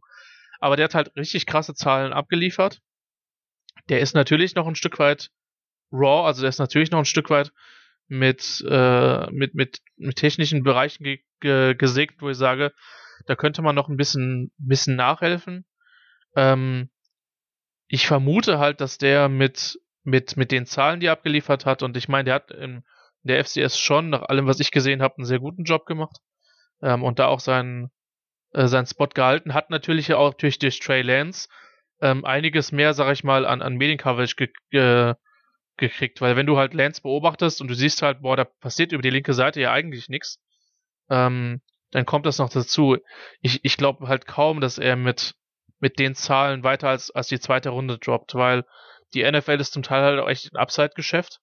Ähm, ich weiß nicht, ob ich ihn da ziehen würde, bin ich mir noch unsicher, ähm, weil der glaube ich schon noch ein bisschen was zu lernen hat, aber es ist ein hochspannender Spieler und das ist ja das Ding ich glaube halt bei den 49ers, du brauchst halt diese 6, 8, 320, 330 Typ, bullige Typen, die brauchst du halt nicht so, sondern du kannst halt auch mit Leuten leben, die irgendwie 6, 5, 6, 4 sind, die sich aber bewegen können und, und einen hohen Football-IQ haben. Und das, würde das würde ich schon vermuten, dass er da, dass er da zu den Kandidaten zählt. Ich bin, ich bin gespannt. Also, wenn der irgendwo in Reichweite ist, ist der mit Sicherheit für, für die 49ers ein spannender Kandidat. Ja, der ist im Run-Blocking halt deutlich stärker, ne? Und ähm, ja, ist, ich kann noch nicht so ganz einschätzen, wo der so hindroppen wird. Dritte Runde. Dann würde ich ihn nehmen. Frank, wie siehst du das? Ja, also das mit dem Run-Blocking deutlich stärker würde ich nicht mal unterschreiben, aus dem einfachen Grund, äh, der hat eine ganz schlechte Balance, wenn er tatsächlich im Second Level ist. Also eine, ein leichter Schubser das reicht dann und dann ist er einfach schlichtweg und ergreifend weg. Und das ist bei so einem großen Typen mit so viel Gewicht einfach ähm, unglaublich schlechte Fußarbeit aus meiner Sicht. Ähm, Im Passblocking, ja gut, da ist ähm, die Offense von North Dakota State äh, auch äh, schwierig äh, zu ja. beurteilen, ja, weil da halt so viel auch mit Motion ist und weil der Quarterback ja. so viel und auch so schnell losläuft. Das ist ja auch so eine Geschichte. Genau, ähm, der fällt natürlich auf, äh, wenn man sich jetzt ähm, auch mit Trey Lance mehr beschäftigt hat, da sieht man ihn tatsächlich. Aber der ist für mich auch ein aus einem ganz anderen Grund auch wieder ist auch wieder so ein Gegenargument gegen äh, Trey Lance so ein bisschen Competition und die ist da ja. auf dem Level überhaupt nicht äh, vonstatten. Da gibt's ja kaum mal einen Edge Rusher, wo ich sagen könnte, der trifft tatsächlich auf, äh, auf, naja, auf einen richtigen Kontrahenten, der ihn mal herausfordert. Das ist jetzt nicht so, als ob der jetzt drei Jahre äh, SEC jede Woche gegen äh, einen Top-Pass-Rusher schon gespielt hätte und äh, da richtig zeigen konnte, boah, ich bin hier, ähm, ne, ich bin groß, ich bin breit, ich kann das machen. Wie gesagt, und wenn ich mir das Tape etwas genauer anschaue, sehe ich einfach eine Fußarbeit, die mir als Left Tackle nicht gefällt. Da muss man unheimlich viel, glaube ich, noch reinstecken. Der macht viele, viele sehr große Schritte nimmt mhm. natürlich dann auch eine Menge Raum mit ein, aber das ist auch der Grund, warum er eigentlich seine Balance dann verliert. Mit den kleineren Schritten wäre er, glaube ich, deutlich besser. Ich glaube, da ist viel Arbeit drin und äh, ich glaube, der schwimmt ein bisschen so mit der Trey Lance Welle einfach zu hoch. Äh, wie gesagt, ich würde gerne sehen, wo so ein Spieler auf dem Big Board äh, von einem NFL-Team steht und nicht, wo ihn irgendwelche Mockdrafts hindonnern. Ja, also ich meine, die Cowboys haben sich das ja mal vor drei oder vier Jahren erlaubt dass, äh, dass sie ein Foto aus ihrem, ihrem äh, mhm. Äh, Draft Room geleakt haben. Und da war halt blöderweise das Board im Background. Das ist halt fantastisch gewesen. Es ist auch irgendwie fantastisch, dass das Dallas passiert ist, aber man hat hier keine Vorurteile. Also, aber es war auch ein merkwürdiges Board, das muss man dann auch direkt sagen. Das stimmt, das stimmt, ja. Also machen wir an denen auch so ein bisschen Haken, äh, weil wir den Hype-Train-Faktor natürlich hier berücksichtigen müssen. Frank, ich hätte noch einen Namen, wo ich Christians Einschätzung gerne hätte. Du hast bestimmt mehr als einen, weil ich habe schon ein bisschen was reingeschmissen. Vielleicht machst du mal weiter. Ich würde unbedingt gerne mal über einen Spieler von Alabama sprechen, wenn ich ehrlich bin. Und ähm, die äh, Meinung von Christian zu Alex Leatherwood, die würde mich mal sehr interessieren. Ja, genau. Ja, ich muss aufpassen, dass ich da nicht zu zu, zu schnell in meine mein Cam Robinson äh, Bashing äh, Kram reingehe. hey, weil, da, da sitzen also, wir im gleichen Boot, da sitzen wir im gleichen Boot, super. da so, sprichst du genau weil, genau den richtigen gerade an. Weil das ist halt, also, ne, jeder, nochmal, jeder Spieler ist sein eigener Spieler und muss individuell beobachtet werden. So, ähm, ich bin totaler Gegner davon zu sagen, äh, die letzten drei Ohio State Quarterbacks haben nicht funktioniert, deswegen funktioniert Justin Fields nicht. So, das, also da habe ich ein Problem mit. Aber man kann sich bei ihm gegenüber gewissen Assoziationen halt nicht wehren. Ist halt jemand, der Kraft hat, der eine gewisse Athletik hat, ähm, der halt Leute zum Teil durch die Gegend schieben kann. Ich finde sein sein, äh, sein, seine Football-Intelligenz im, im, im Passblock auch gut. Aber wie beweglich ist er? Ähm, ich glaube niemals, dass der mit 313 gespielt hat, die er, mit denen er gelistet war bei Alabama. Glaube ich nicht. Der sah dünner aus. Ähm, keine Ahnung. Für mich, ich will nicht sagen, eine, eine, laufende Holdingstrafe in der NFL, aber der NFL wird es konsequenter gepfiffen als im College. Und ähm, äh, Lateral Movement, also die seitlichen Bewegungen, haben, haben für mich nicht gepasst. Ähm, und der ist für mich im De Second Level nicht so dominant, äh, wie er sein müsste, weil er auch zu selten dann einen Gegenspieler findet. Ich glaube schon, dass die dir helfen kann. Äh, das, mhm. das glaube ich schon. Und ich bin mir sicher, dass der in der zweiten Runde irgendwo geht. Nach allem, was ich von euch gehört habe oder jetzt auch äh, in der NFL in den letzten Jahren gesehen habe, glaube ich halt nicht, dass er der perfekte Scheme-Fit ist. Ich vermute halt, dass er rein von, von seinem Football-IQ ähm, in der Hinsicht relativ weit sein wird, weil Alabama O-Liner, die in den letzten Jahren rausgekommen sind, die waren selten strunzdoof oder haben, haben selber selten krasse Fehler gemacht. Ich sehe nicht als Scheme-Fit, aber das wäre jetzt keiner, wo ich sagen würde, boah, da musst du, da musst du irgendwie, musst du für hochkommen oder, oder musst irgendwie Haus und Hof dafür abgeben. Zugeben haben, können die 49ers sich auch dem, vom, eigentlich gar nicht mehr leisten nach dem Trade-Up, aber ähm, interessanter Spieler, aber ich hatte halt zu viel Cam Robinson-Vibes und ähm, das Ding mit Cam Robinson ist ja, der ist ja, wenn mich nicht alles täuscht, mit dem ersten Pick der zweiten Runde zu den Jaguars gegangen. Ähm, ich finde, ab mhm. da ist es auch mit Leverwood vertretbar. Ich habe ihn, in, ne, ich habe ihn fast ziemlich genau sogar da, wenn ich mich, wenn ich, wenn ich, wenn ich richtig lese. Ähm, aber viel früher halt nicht. Und ähm, ja, ich wie gesagt bei euch, wie gesagt, ich kenne offensichtlich das 49ers Board nicht. Ich weiß nicht, ob er da so der, der krasse Scheme fit ist.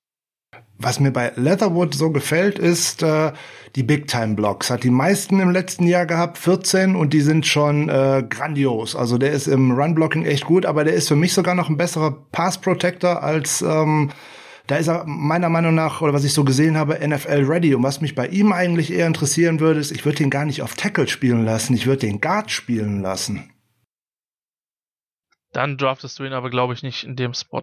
Weiß ich nicht. Da müsste er vielleicht noch ein bisschen für fallen, aber der ist mir für einen Tackle, weiß ich nicht. Da fehlt mir ein bisschen ja, Beweglichkeit. Halt. Naja, ja, das ist das Problem. Aber wenn ich das ist das Problem, ja. Wenn ich mir den jetzt rein zu, so vorstelle, ähm, so keine Ahnung, so auf als Ersatz für für ähm, für Brunskill vielleicht auf Right Guard hat er ja sogar mal gespielt, eine komplette Saisonline für Alabama, aber da müsste er tatsächlich noch fallen. Da würde ich auch keinen Zweitrunden-Pick für aufgeben, das sehe ich ein. Und du hättest noch eine Rückversicherung, die Vielbeseitigkeit, du hättest noch auch noch wieder einen Tackle in der Hinterhalt. Wäre halt so für das erste Jahr wieder so der sechste oder siebte Mann, so den man so im Hinterkopf hat. Also kein Starter Day One. Ja, was, was ich, was mir an ihm einfach, also ich verstehe alles, was du sagst, Frank, bin auch komplett bei dir, aber ich finde, der hat da um Second Level wirklich haarsträubende Probleme teilweise gezeigt. Also, das hat mir überhaupt nicht gefallen. Das ist bei mir so krass hängen geblieben. Vielleicht habe ich auch zu wenig Tape von ihm gesehen, aber da waren so mehrere Szenen, wo der für mich äh, völlig orientierungslos wirkt in dem Moment und gar nicht so richtig klar hatte, was muss er jetzt tun. Und äh, weiß ich nicht, das hat bei mir so ein ganz ungutes Gefühl hinterlassen und Anfang zweite Runde, ja, da wird er oft gemockt, aber ich würde ihn da nicht nehmen. Also ich, ich habe ihn jetzt kombiniert aus den Mocks, die ich mir anschaue, von den Seiten auf 36, 37, 38, 40, so um den Range.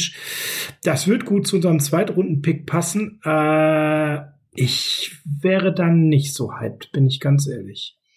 Das ist, glaube ich, der erste Alabama-Tackle der Geschichte, den ich ein bisschen höher als den Konsens habe. Ein bisschen. Okay. Ja, immerhin. Nur ein bisschen. Aber das, ich, ich, ich verstehe die Einschränkung total. Also mhm. hundertprozentig mhm. bei euch. Das ja, Interessante das an einem, Entschuldigung, das Interessante an einem Alabama-Tackle mhm. oder überhaupt einem Alabama O-Liner ist das, was Christian ja vorhin auch schon gesagt. Die bringen eigentlich alle überall, wo sie hinkommen in der NFL äh, Leistungen. Die bringen dir alle einen wirklich hohen Floor mit.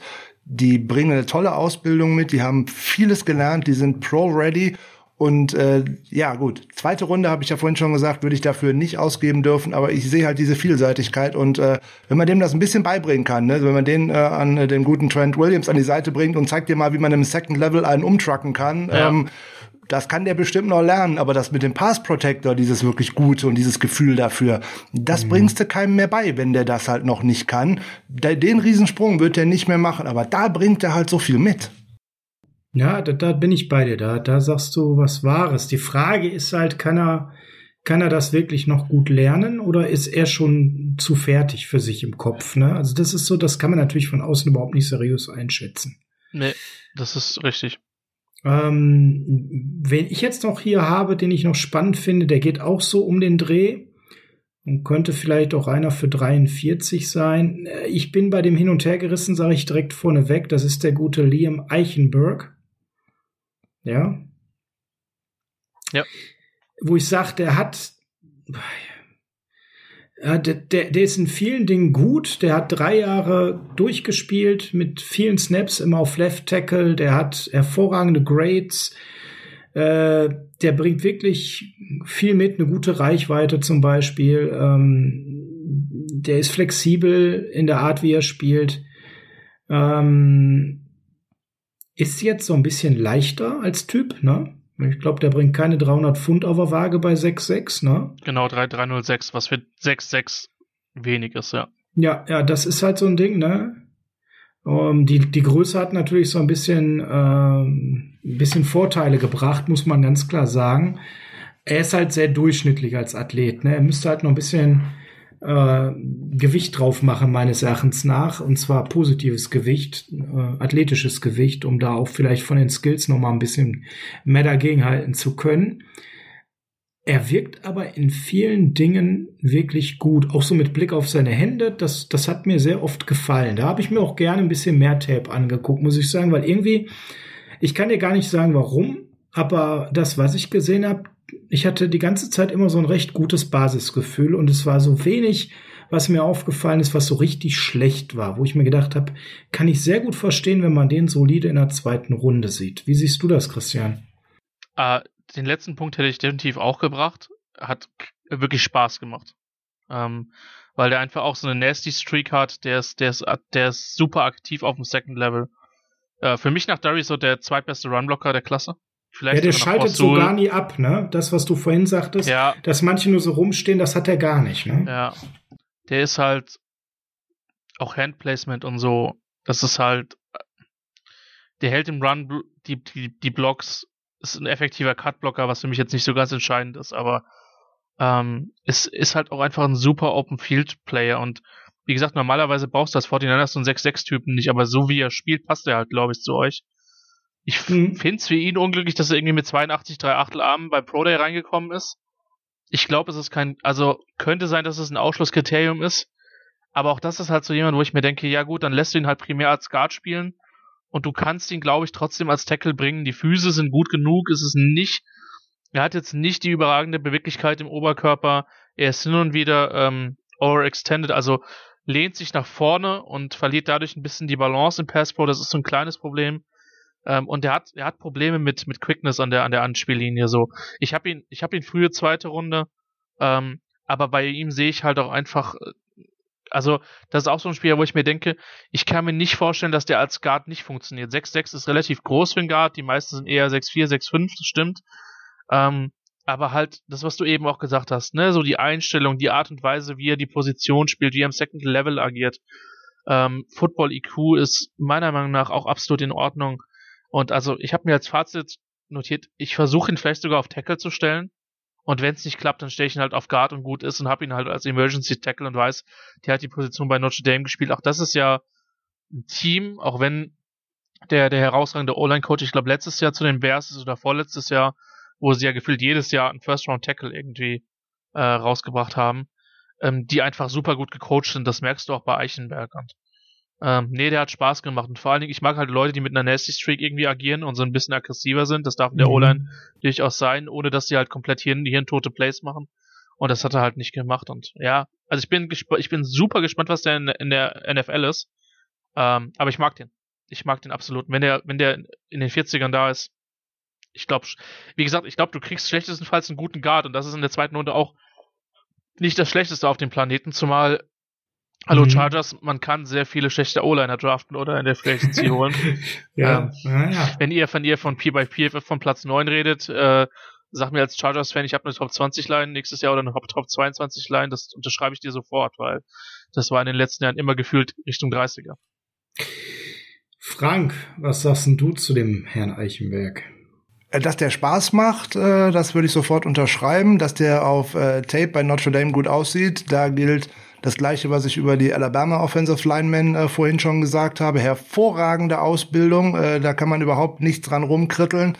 Ich habe einen einzigen Punkt, der mich an ihm etwas zweifeln lässt, und das ist seine Einsatz seiner Hände, insbesondere im Passblocking. Er macht mit beiden Händen immer das Gleiche. Wenn er das nicht abstellen kann, wird er in der NFL damit eine riesen Red Flag haben. Er muss tatsächlich es schaffen, seine Hände nicht äh, gleich zu behandeln, sondern dass er unterschiedliche Dinge mit seinen beiden Händen machen kann. Wenn er immer nur den gleichen Move drauf hat, wird er vom äh, Speed in der NFL äh, gekillt werden. Und das war auch äh, das größte Problem, was er bei Notre Dame hatte.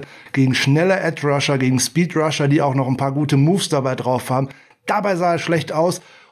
Und da gibt's in der NFL ein paar mehr von. Und zwar, ähm, da trifft man fast jede Woche auf so einen und dann ist es echt schwer, das nicht, ich weiß nicht, ob er es verbessern kann. Ich habe das über mehrere Jahre jetzt nicht gesehen, dass es da eine, eine, weil ich auch viele Notre Dame-Spiele mir angeschaut habe, ähm, auch aus Fansicht, ähm, man sieht da keine Fortentwicklung. Diese Hand, ähm, dieses schlechte Handsetzen und dieses schlechte Manövrieren mit der Hand, man kann das so schlecht auf Deutsch beschreiben, ja. ähm, das hat sich da einfach nicht verbessert, sondern das ist im Endeffekt gleich geblieben wie vom ersten Spiel, wo ich das wahrgenommen habe, wo ich dann immer mal wieder drauf geguckt habe.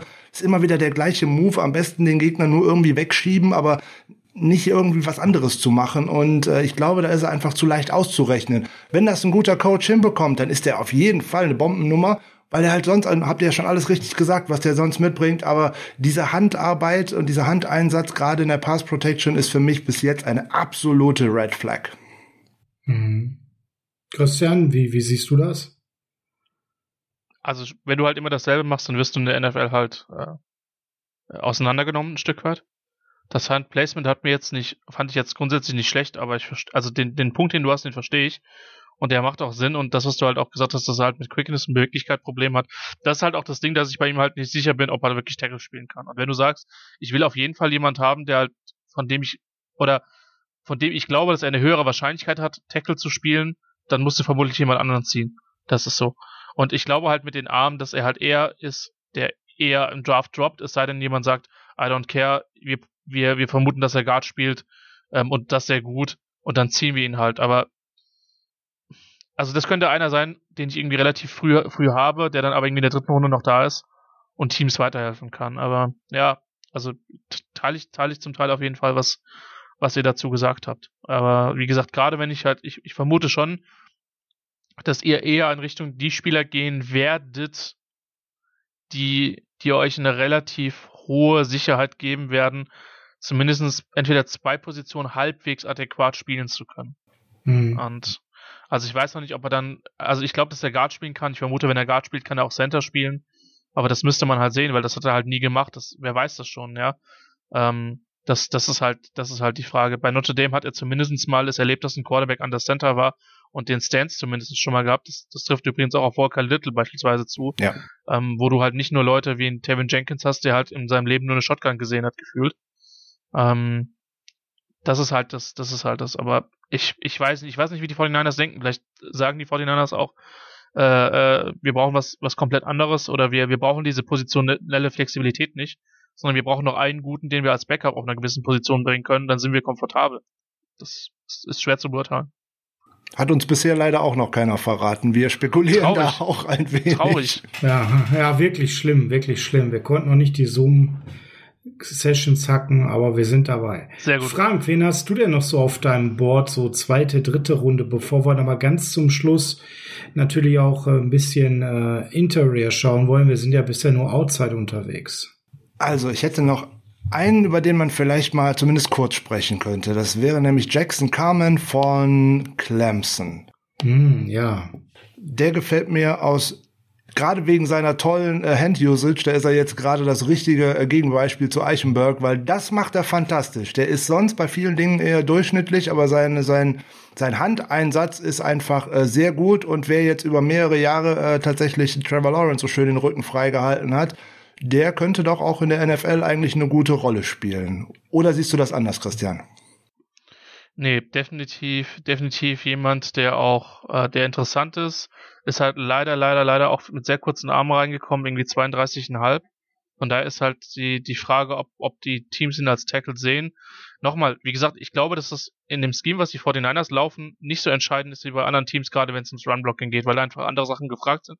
Speziell Beweglichkeit aus dem Unterkörper, Second-Level-Blocking haben wir alles schon, glaube ich, auch, habe ich, glaube ich, haben wir, glaube ich, alle oft genug gesagt. Ähm, deswegen glaube ich, dass das einfach bei euch vielleicht nicht das riesen, das riesige Problem ist. Ähm, ähm, guter Spieler, auf jeden Fall. Ähm, hat meiner Meinung nach relativ wenig krasse Fehler gemacht. Ähm, das Ding ist halt auch, ich müssen noch, ich habe jetzt auch noch keine Zahlen von ihm, was jetzt so, was, was die athletischen Werte betrifft. Ich glaube jetzt nicht, dass er da im absolut äh, Elite-Bereich ist, aber das ist halt jemand, von dem ich mir auch vorstellen kann, dass du den halt in der dritten, vierten Runde halt noch bekommst. Und wenn du bei Clemson über die Zeit gestartet hast, auch die haben, die haben jetzt zwar nicht die, diese, diese Streak an, an O-Linern, helft mir, ihr habt doch äh, auch, meine ich, fünfte, sechste Runde jemanden gepickt. Ich komme nicht mehr auf den Namen, der auch Verletzungsgeschichte hatte wenn mich nicht alles täuscht, oder was Supplemental äh, Draft. Ähm, äh, ich muss gerade nochmal gucken, wen ich jetzt gerade meine oder ob ich den gerade verwechsel. Egal. Also ich könnte mich an keinen Clemson Offensive Liner bei den 49ers erinnern. Dann verwechsel ich das gerade. Ja, gib mir, egal. Ähm, ich ich gucke gleich mal nach. Äh, ich werde den Namen, äh, werde den Namen vermutlich finden ähm, in, in meinen, in meinen äh, Rankings. Aber das ist, das ist halt so das Ding, dass das halt auch jemand sein könnte, der halt ein Sleeper, ein Geheimtipp war. Und ich meine, er hat für eines der besten Programme in den letzten Jahren gestartet. So, ähm, vielleicht für eines der, mit Sicherheit für eines der zwei besten College-Programme. Und äh, das auf einem guten Niveau. Deswegen glaube ich schon auch, dass der helfen kann. Ich glaube halt nicht, dass er mit dem, was er hat, früher als Tackle gepickt wird. Das vermute ich eher weniger. Es könnte tatsächlich auch in, in, im Guard werden. Ähm, erst für seine äh, 330 Pfund, die man ihm mal äh, zugeschrieben hat, ist er wirklich schnell auf den Füßen, finde ich. Ähm, ein großer, massiver Körper, guter Rahmen, ähm, tatsächlich ein sehr guter Handeinsatz, der bleibt immer schön tief. Also da wird der äh, Gegenspieler auch immer ein Problem haben, äh, den Angriffspunkt zu finden.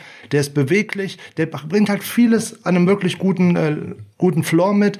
Heiß, die sind da so nicht drin. Also da ist wahrscheinlich keine riesen Abseits zu erwarten, aber da wird wahrscheinlich auch keine große Downside dabei sein. Das ist ein sehr, sehr solider Spieler, glaube ich. Ja, von meiner Seite aus nichts zu ergänzen, finde ich.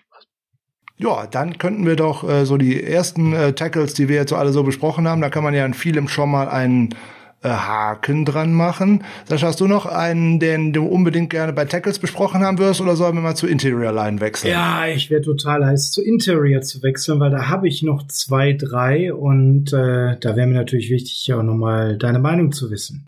Ja, dann machen wir das doch. Dann schieß doch mal den ersten Namen direkt aus der Hüfte raus. Ach so, ja, das ist ja nett, wenn du mir so den, den Vortritt lässt.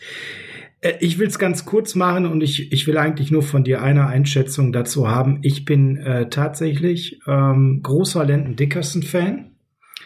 Ähm, finde, das ist ein richtig guter Junge. Die Frage ist, ist es überhaupt realistisch, wenn wir an 43 wieder unterwegs sind, dass der dahin droppt oder sagst du dir keine Chance? Wie schätzt du so das Board für ihn ein? Ist interessant. Äh, auf jeden Fall. Ähm,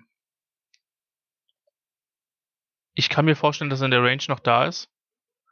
Ähm, ist so ein bisschen die Frage, wer ist, wer ist Center Nummer eins? Das ist irgendwie Humphrey von Oklahoma, den ich scheme-technisch bei euch, glaube ich, eher weniger sehe. Also ich sehe da auch eher Dickerson tatsächlich. Genau, das ist so ähm, der Punkt. Also ich ist so ein, ist so ein bisschen so ein, ja, ich will nicht sagen Man-Crush, aber Creed Humphrey, über den können wir jetzt gleich reden. Der war vom Scheme so relativ schnell, dass ich gesagt habe, nee, das ist es nicht. Klar müssen wir Vera ja. Tucker gleich noch sprechen, gar keine Frage. Aber Wobei der ist, der, bei dem kann ich mir halt nicht vorstellen, dass er in der zweiten Runde noch da Wir können über den reden auf jeden Fall, aber ich glaube halt nicht, dass der in der zweiten Runde noch da ist. Aber für mich ähm, war halt so, so die Guideline zu sagen, hm, wenn ich an 43 wirklich so den Center der Zukunft haben will, weil ich sag, Alex Mack ist jetzt so ein Jahr die Brücke. Mhm. Und, und ich will Brunskill rechts behalten, um da safe zu sein. Und äh, den kriege ich sicherlich relativ günstig verlängert. Wer droppt da hin? Und dann habe ich mich halt mit den dreien beschäftigt, festgestellt, der eine wird da nicht hindroppen, der andere passt vom Scheme nicht. Und bei Dickerson habe ich festgestellt, dass ich Tape gefressen habe, Tape gefressen habe, Tape gefressen habe, mit einem Grinsen im Gesicht. Und ich fand den irgendwie gut, den Jungen. Und äh, klar kann ich jetzt erzählen, warum. Aber ich glaube, das ist so allgemein bekannt. Da kannst du vielleicht noch mal was sagen. Die Frage ist, 43. Zu sportlich gedacht von mir oder nicht? Also Center ist jetzt auch nicht gerade die Position, die Teams, glaube ich, so einen absolut hohen Value zusprechen. Selbes ja für Interior O-Line, von daher glaube ich, dass halt schon, dass halt auch guter Spieler ähm, runtergeht. Die, die, gerade wenn halt Teams einige von den Tackle Prospects als Interior Prospects sehen, könnte es nochmal dazu führen, dass nochmal mehr Interior Prospects droppen, weil dann quasi Leute, die man als Tackle gesehen hat, diese Spots quasi besetzen, in Anführungszeichen. Ähm, und Dickerson fand ich, also hat mir auch durchaus Spaß gemacht. Ich fand, der hat einen, also ist immer schwer zu beurteilen, aber hat einen guten Football-IQ. Ähm, bringt von der Beweglichkeit, glaube ich, das mit, was er braucht. Klar, der hat sich im SSC Championship Game einen Kreuzbandriss geholt. Ja, jetzt ähm, kommst du hier mit den bösen Nachrichten, die ich noch verschwiegen hatte. Ja, das jetzt ist, sagen unsere halt Hörer so wieder, oh, man weiß halt nicht, wie fit er wieder zurückkommt. Also es klang halt gut. Ne? Was ich gelesen habe, klang gut dazu. Also mhm. ist halt immer, ey, who am I, das zu beurteilen, ja? Also keine Ahnung. Ähm, aber das ist halt auch derjenige von den Interior Prospects, von denen ich gesehen habe oder von denen ich mir relativ sicher bin, dass, dass er, dass er passen würde. Mir, ja, mir gefällt er einfach, weiß ich nicht, von der Art und Weise, wie er die Position spielt. Ähm, und macht wenig Fehler. Das kommt halt noch dazu und das willst du beim Center halt haben. Ne? Ja, und er hat über drei Jahren ja jede Position meiner O-Line gespielt. Ja. Das finde ich halt auch nochmal ganz interessant vom Football IQ. Der hat Left Tackle und Right Tackle 18 gespielt. 19 dann hat er eben Right Guard gespielt und 20 dann und auch Center und äh, 20 hat er dann eben Center gespielt und auch mal auf Left Guard ein paar Snaps ausgeholfen. Das finde ich halt auch immer ganz schön, wenn man wirklich mal alle Seiten gesehen hat. Der hat natürlich eine unheimliche Stärke gehabt. Ne? Der hat richtig was dargestellt. Six foot six, 325. Dazu ein richtiger Good Guy, also ein gute Laune-Typ, ne? also ein richtiger Locker-Room-Guy, der einfach gute Laune rüberbringt, aber trotzdem immer den Fokus auf dem Sport hat. Und äh, ja, ist so, ist so einer, wo ich, da hätte ich ein Lächeln, wenn wir den nehmen würden. Frank, du auch oder bist du da eher verhalten? Ähm, da bin ich aus einem ganz anderen Grund sehr, sehr, sehr verhalten, weil ich sehe da so viele medizinische Red Flags, dass mir da eigentlich schon schlecht wird. Weil das war ja jetzt das letzte SEC, äh, der letzte Kreuzbandriss im SEC Title Game. Das war nicht der erste, sondern es ist der zweite Kreuzbandriss im College. Eine schwerwiegende Knöchelverletzung, die ihn eine fast eine komplette College-Saison gekostet hatte, plus eine Schulter-OP, die ihn eine Highschool-Saison gekostet hat. Ähm, also der kommt ja jetzt schon mit mehr ähm, Zeit auf dem OP-Tisch in die NFL, als Weston Richburg sie jetzt gerade in den letzten Jahren angehäuft hat. Also das Tape sieht echt toll aus, wenn er auf dem Spielfeld steht. Aber, aber, aber mit den ganzen Dingen, die da so mitschwingen, ähm, hei, hei, hei, der spielt mit vollem Einsatz und das wird auch sicherlich sein Körper spüren. Und das ist so die Nummer. Ich sehe den nicht, dass der über Jahre hinweg in der NFL startet. Ähm, und insbesondere sehe ich den nicht als Verstärkung jetzt direkt in der kommenden Saison, weil wenn du jetzt aus einem Kreuzbandriss jetzt gerade rauskommst, der dir im letzten Saisonspiel das Ganze erst ereignet hat, also dass du da im Oktober fit bist, um auf dem Feld zu stehen in der NFL, ich sehe das nicht. Toller Spieler, der hat unheimlich viel Fun, sich den anzuschauen, ohne Wenn und Aber, großer Football-EQ und über die Alabama Line-Ausbildung und so haben wir ohnehin schon gesprochen. Locker Room Guy und alles drum und dran nehme ich sofort hin nur so viele medizinische Fragezeichen, die wir nicht mal evaluieren können, sondern nur, wenn ich allein von den vier großen Verletzungen, die bekannt sind, äh, ausgehe. Eieiei, also da würde ich die medizinische Akte mir dann doch wirklich als Team mal ganz, ganz genau angucken. Frank, du hast ja gerade schon gehört, dass wir äh, Humphrey so ein bisschen rausgenommen haben. Siehst du das ähnlich oder würdest du den wieder gerne reinholen? Äh, nee, nee, den äh, würde ich äh, gerne außen vor lassen, weil das für mich äh, ein, ein One-Gapper ist und äh, der eigentlich in einem Zone-Blocking-Scheme äh, nichts verloren hat. Und ich habe auch auf Tape nicht sehen können, ähm, dass er sich da womöglich umstellen könnte. Also der wird bei einer äh, konservativen Line außerhalb eines Shanahan-Systems bestimmt gut ankommen, aber in einem äh, Shanahan-Scheme, das gibt's ja nun auch nicht nur bei den 49ers, sondern auch noch bei ja. zahlreichen anderen äh, Teams, wo mhm. halt viel auf Movement angelegt ist, viel auch mit Blocken im Seventh, äh, mit Blocken im Second Level nach vorne und und und. Ähm, und was mir bei Humphrey auch nicht gefallen hat, sind seine Protection Calls, gerade in der letzten Saison. Ähm, die sahen nicht so äh, dufte aus und äh, da hat sein Quarterback hier und da auch gerne mal Schwierigkeiten bekommen. Okay, dann können wir mal sagen, Vera Tucker wird weg sein und Landon Dickerson, da hast du jetzt leider zu viel das Gefühl von Krücken und Spielfeldrand. Ähm, Creed Humphrey sind wir einig, scheme-bedingt raus. Frank, was kommt dann bei dir als nächstes auf dem Board Interior? Interior, ja, aber bleiben wir mal bei Center und bei einem, wo man auch nicht so genau weiß, worüber man redet. Der steigt so äh, seit dem Senior Bowl wie sozusagen Phoenix aus der Asche die Draftboards hoch, nämlich auch von einem richtigen Small School Projekt. Den sehe ich ah. auch, den sehe ich auch nicht unbedingt bei uns im Scheme, wenn ich ehrlich bin, aber der hat ja tatsächlich so einiges gezeigt in der Woche Senior Bowl. Wir reden über Quinn Miners von Wisconsin Whitewater, also jetzt nicht von der Division großen Wisconsin Uni, ne? sondern ja der ist ja wirklich äh, in dieser Woche, hat er sich ja präsentiert rund um den Senior Bowl wie, ähm, ja, wie der Beste, der da rumläuft. Das muss man ja mal ganz fairerweise sagen, was O-Line angeht. Der war smart in Interviews, in allen Trainingssessions, die man sehen konnte, hat er abgeliefert und auch in dem Spiel hat er einiges gezeigt und den sehen ja viele als äh, gutes Center-Projekt. Allerdings sehe ich den auch eher immer in so einem One-Gap-Scheme, äh, nicht unbedingt in Outside Zone. Was man allerdings wirklich schlecht beurteilen kann, weil eben dieses niedrige Competition-Level aus dem, was er gespielt hat in den letzten Jahren. Ja, ist äh, jemand, der so immer mehr steigt, ne? Sorry, mach, mach weiter, Sascha. Nee, nee, bitte, Christian. Also es ist halt, ist halt brutal schwer zu beurteilen, ne? Also es ist halt wirklich aufgrund des Competition Levels brutal schwer zu beurteilen. Was ich von ihm halt weiß, ist, ähm, dass er halt äh, in der in, in der Offseason, die halt auch Division 3 hat nicht gespielt, äh, aus offensichtlichen Gründen, weil die Strukturen da natürlich nochmal, also in der Division 3 hast du ja normalerweise keine Scholarships. Ähm, und schon im Division 2 ist es ja beschränkt. Und Wisconsin Whitewater oder das Niveau, das sind normalerweise Leute, äh, äh bei denen ich, äh, oder die sehe ich, wenn GFL-Teams News verkünden. Das wird bei, hm. bei Meiners jetzt nicht der Fall sein. Der wird nicht in der Liga landen.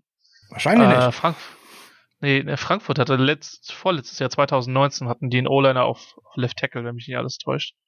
Ähm, was auch eher selten ist da in der, in der GFL halt eher oder in Europa generell Skill Guys halt logischerweise gefragt sind, weil du nur mit einer limitierten Anzahl Amerikanern spielen kannst, aber das nur der kleine Exkurs dahin. Äh, es ist brutal schwer zu beurteilen. Alles, was ich vom, vom Senior Bowl gelesen gehört habe, war, dass er halt da absolut beeindruckt hat. Er hat sich in der Offseason halt richtig zusammengesetzt mit, mit O-Line-Coaches. Ich glaube, dass da, da bin mir nicht ganz sicher, ich meine, dass Brandon Fawn da auch involviert war.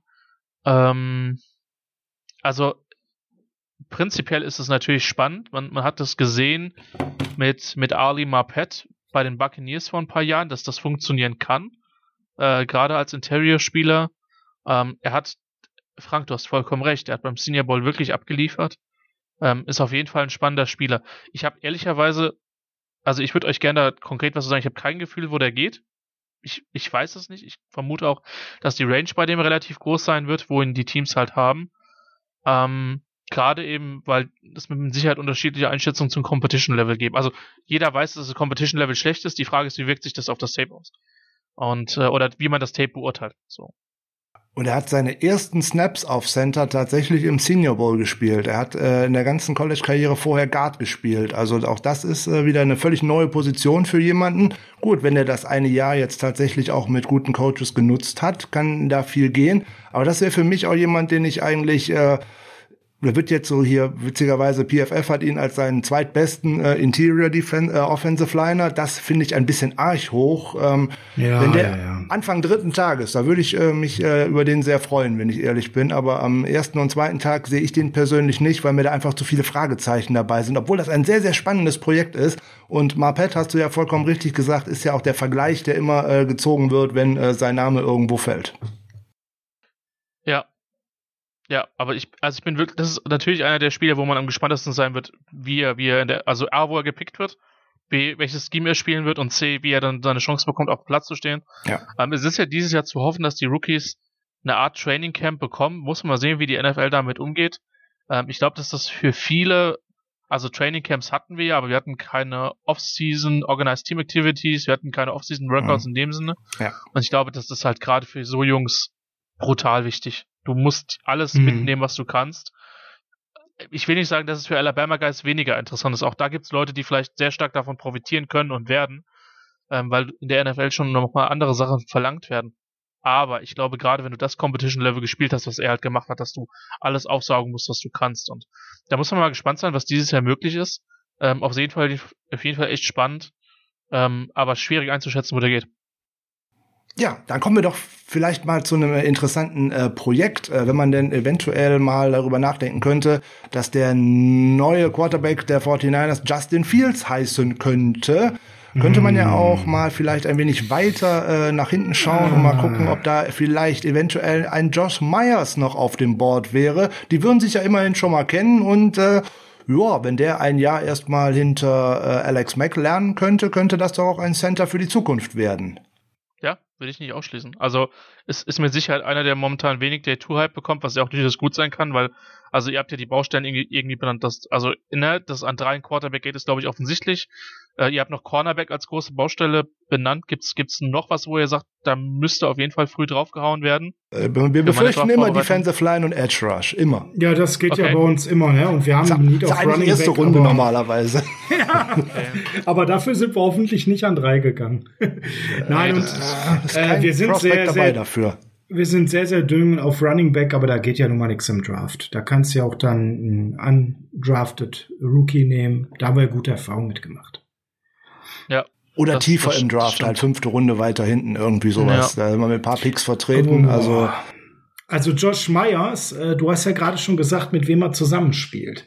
Und von dem habe ich mir ganz viel Tape angeguckt und was ich festgestellt habe, dass der Junge ja eigentlich keine zwei Sekunden in Ruhe den Ball in der Hand haben konnte und schon immer Gegner im Gesicht hatte und ganz, ganz viel rennen musste. Und das ist mir halt aufgefallen, bevor ich mich mit Myers dann beschäftigt habe. Und dann habe ich mich mit der Rolle von Myers beschäftigt und äh, bin halt relativ schnell zu dem Schluss gekommen, dass er da äh, nicht ganz unschuldig dran war. Ne? Also das Pass-Blocking, ganz ehrlich, boah, das wird mir Sorge machen. Christian, sehe ich das jetzt zu, zu krass?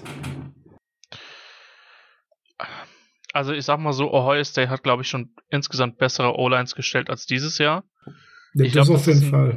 Ich glaube, dass es ein bisschen auch mit Fields zu tun hat, der ja eine große Schwäche, die ihm ja nachgesagt wird von vielen Experten, ist ja, dass er nicht so gut unter Druck ist. Ist persönlich was, was ich auch unterschreiben würde. Ähm, der hat sehr viele gute Qualitäten, aber ich glaube, da braucht er einfach ein gewisses Coaching. Vielleicht hat das dann aber auch ein bisschen was mit Selbstvertrauen zu tun, wenn du halt den Eindruck hast, du musst nach anderthalb Sekunden aus der Pocket raus, dass du halt irgendwann diese Muscle Memory halt hast und dann die Tendenz hast, dann einfach auch zu laufen. Also du meinst, Ähm, dass Field da auch häufig ein bisschen nervöse Füße gekriegt hat und Das war mein Eindruck zum Ende der Saison. Ich weiß aber nicht, ob das also äh, ja, also von der es ist, Tendenz vielleicht gebe ist ich auch dir eine recht. Kombination aus beiden, weißt du, was ich meine? So, Mhm. ähm, Also die so- O-Line so- ist nicht ganz überragend und er ist, glaube ich, eh Genau. der Typ, der gerne mal die Beine in die Hand nimmt. Ja, weiß ich nicht. Und äh, sagen wir mal so, das Quarterback-Running-Game ist ja durchaus auch was, was gerade, es ist ja immer noch ein Stück weit eine Urban Meyer Offense, was Ohio State macht, was da auch durchaus eine Relevanz hatte. Also das, das kommt hier irgendwo her. Und, ähm, ich hatte noch seinen Teamkameraden Wyatt Davis vorher gesehen. Da habe ich mir auch gedacht, okay, für euch vermutlich eher nicht, weil das halt auch eher so der Mauler-Typ vor dem Herrn ist.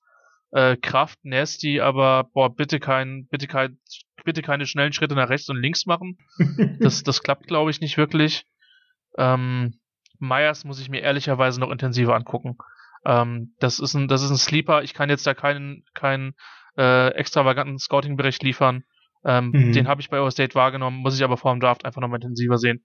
Also Und, ich ähm, bin da jetzt auch nicht so tief drin, dass ich so ganz viel Negatives sagen kann, aber diese Pass Protection ist für mich etwas, was, was da anders einfach so von, von den Tapes her zur Sorge gibt. Ähm, regelmäßig wackelig im Stand gewesen für mich, ne?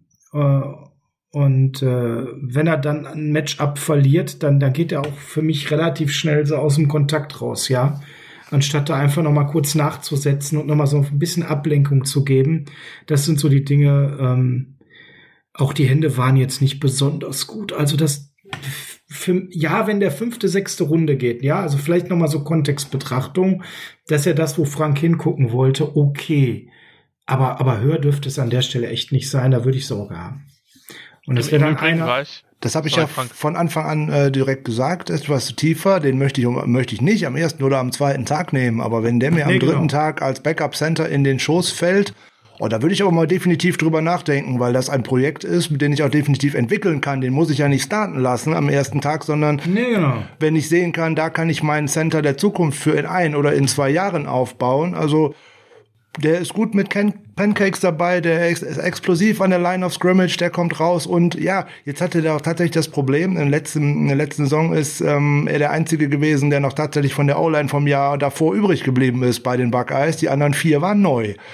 Das ist natürlich auch im, im College hier und da mal ein Problemchen so. Und wenn dann dieses Scheme auch noch so ist, dass der Quarterback auch noch gerne losrennen darf, ich glaube, dann sieht eine O-Line auch hier und da immer auch noch mal schlechter aus, weil du nie genau weißt, was macht der denn eigentlich so direkt hinter dir. Und ähm, ja, wie gesagt, fünfte, sechste Runde, wenn der da wäre, da würde ich definitiv mal drüber nachdenken. Vorher äh, sicher nicht, keine Frage.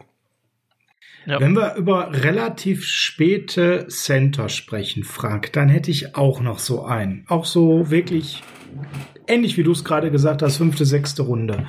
Was wäre mit Drake Jackson? Ja, Kentucky, äh, keine Frage. Ein bisschen klein für ein Center vielleicht. 6'1, äh, 292. Oh, ein bisschen wenig, ja, aber leb, gut. Ich, ich lebe mit 6'1 sehr gut. Also, ne? Essen, ja? aber ja, gut, ich bin auch nicht Center. Eben, so das ist das Problemchen. Ähm, da wärst du mit meiner Größe mit 1,99 schon mal besser auf Center. Da äh, wäre schon mal ganz gut aus und mit meinem Gewicht dann auch. Das würde ich nämlich auch mit ihm bringen, so ungefähr. Nee, da ist er noch mehr als ich, um Gottes Willen. Ähm, ja, knappe 300, knapp drunter, ne? 290 bei 6, 162, je nachdem, wo man guckt. Also wenn der schön tief fällt, also wenn wir über die gleiche Runde äh, reden oder Tag 3 ja eigentlich reden, also auch den fände ich als Backup äh, durchaus äh, genau. interessant.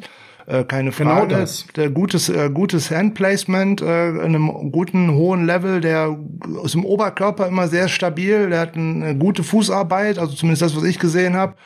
Der würde mir gefallen und naja, also vier, vier Jahre Starter in der SEC muss man auch erstmal äh, irgendwo hinbekommen und da nicht abgelöst zu werden.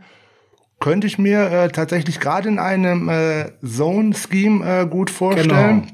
genau das war so mein Gedanke und was mir bei ihm halt auch sehr gut gefällt ist, ähm, dass der sehr, sehr beweglich ist. Sicherlich, weil er kleiner ist, gar keine Frage. Aber das ist halt wirklich jemand, der arbeitet als Center, der bewegt sich, der schaltet nicht ab, der bleibt am Ball ähm, natürlich spielt er jetzt einer sehr runlastigen Offense. Das muss man ja auch noch mal bedenken. Ne? Und diese, diese Reichweiten-Nachteile, diese Größennachteile, die sind einfach da. Ne? Von daher wird er ja da irgendwo hin droppen. Christian, wie stark würdest du da diese Defizite sehen auf Center? Wenn man sagt, so Runde 5, Runde 6, könnte man so einen Drake Johnson schnappen und klar, der wird jetzt äh, kein Riesen-Upset mitbringen, aber als solider Starter den mittelfristig aufzubauen, oder ist das schon, haben wir da zu viel gerade den Kopf in den Wolken? ähm, da ich den einfach noch nicht gesehen habe, kann ich zu dem Spielinhalt nichts sagen, außer dass ich wahrgenommen habe, dass Kentucky, äh, was die Offensive Line betrifft, einen insgesamt guten Job gemacht hat, aber das wäre jetzt einfach Spekulation. Ähm, prinzipiell ist es so, dass man natürlich, dass die Chance, einen Interior O-Line Starter zu finden in den späten Runden insgesamt höher ist, als, als mit der Tackle, wenn man es mit der Tackle-Position vergleicht, weil da eben die athletischen Attribute nicht ganz so entscheidend sind wie vielleicht andere Sachen. Ähm, Gerade bei einem Center ja auch Intelligenz, Football-Intelligenz einfach ganz entscheidend ist. Und ja. das sollten die 49ers im Idealfall im Interviewprozess rausfinden. Ähm, aber ähm, sorry, wenn es an der Stelle unbefriedigend ist. Ähm, wenn ich zu Spielern was zu sagen habe, dann mache ich das auch. Aber ich habe mich noch nicht intensiver mit ihm beschäftigt, von daher äh, nee, muss ich daher tatsächlich prima. passen. Ist ja gut, dass du da so ehrlich bist. Äh, äh, dann müssen wir uns auf das stützen, Frank, was wir so gesehen haben. Gibt's denn noch so den einen Center-Kandidaten, Christian, den du uns empfehlen könntest? Äh, außer den ein, zwei namhaften, wo die, ja, wo wir gerade ja schon wegen Scheme und Verletzungen schon stark gesiebt haben, oder ist die Center-Klasse da so dünn? Ja, es ist halt, also die Frage ist halt erstmal, wer von denen, die halt als Guard oder Tackle projected werden, landet vielleicht am Ende dann auf Center. Ansonsten finde ich es halt dünn. Man ist halt die Frage, ob man, ob man ben, ben Cleveland von, von Georgia als, äh, als Center sieht. Über Meinerz haben wir ja schon länger gesprochen.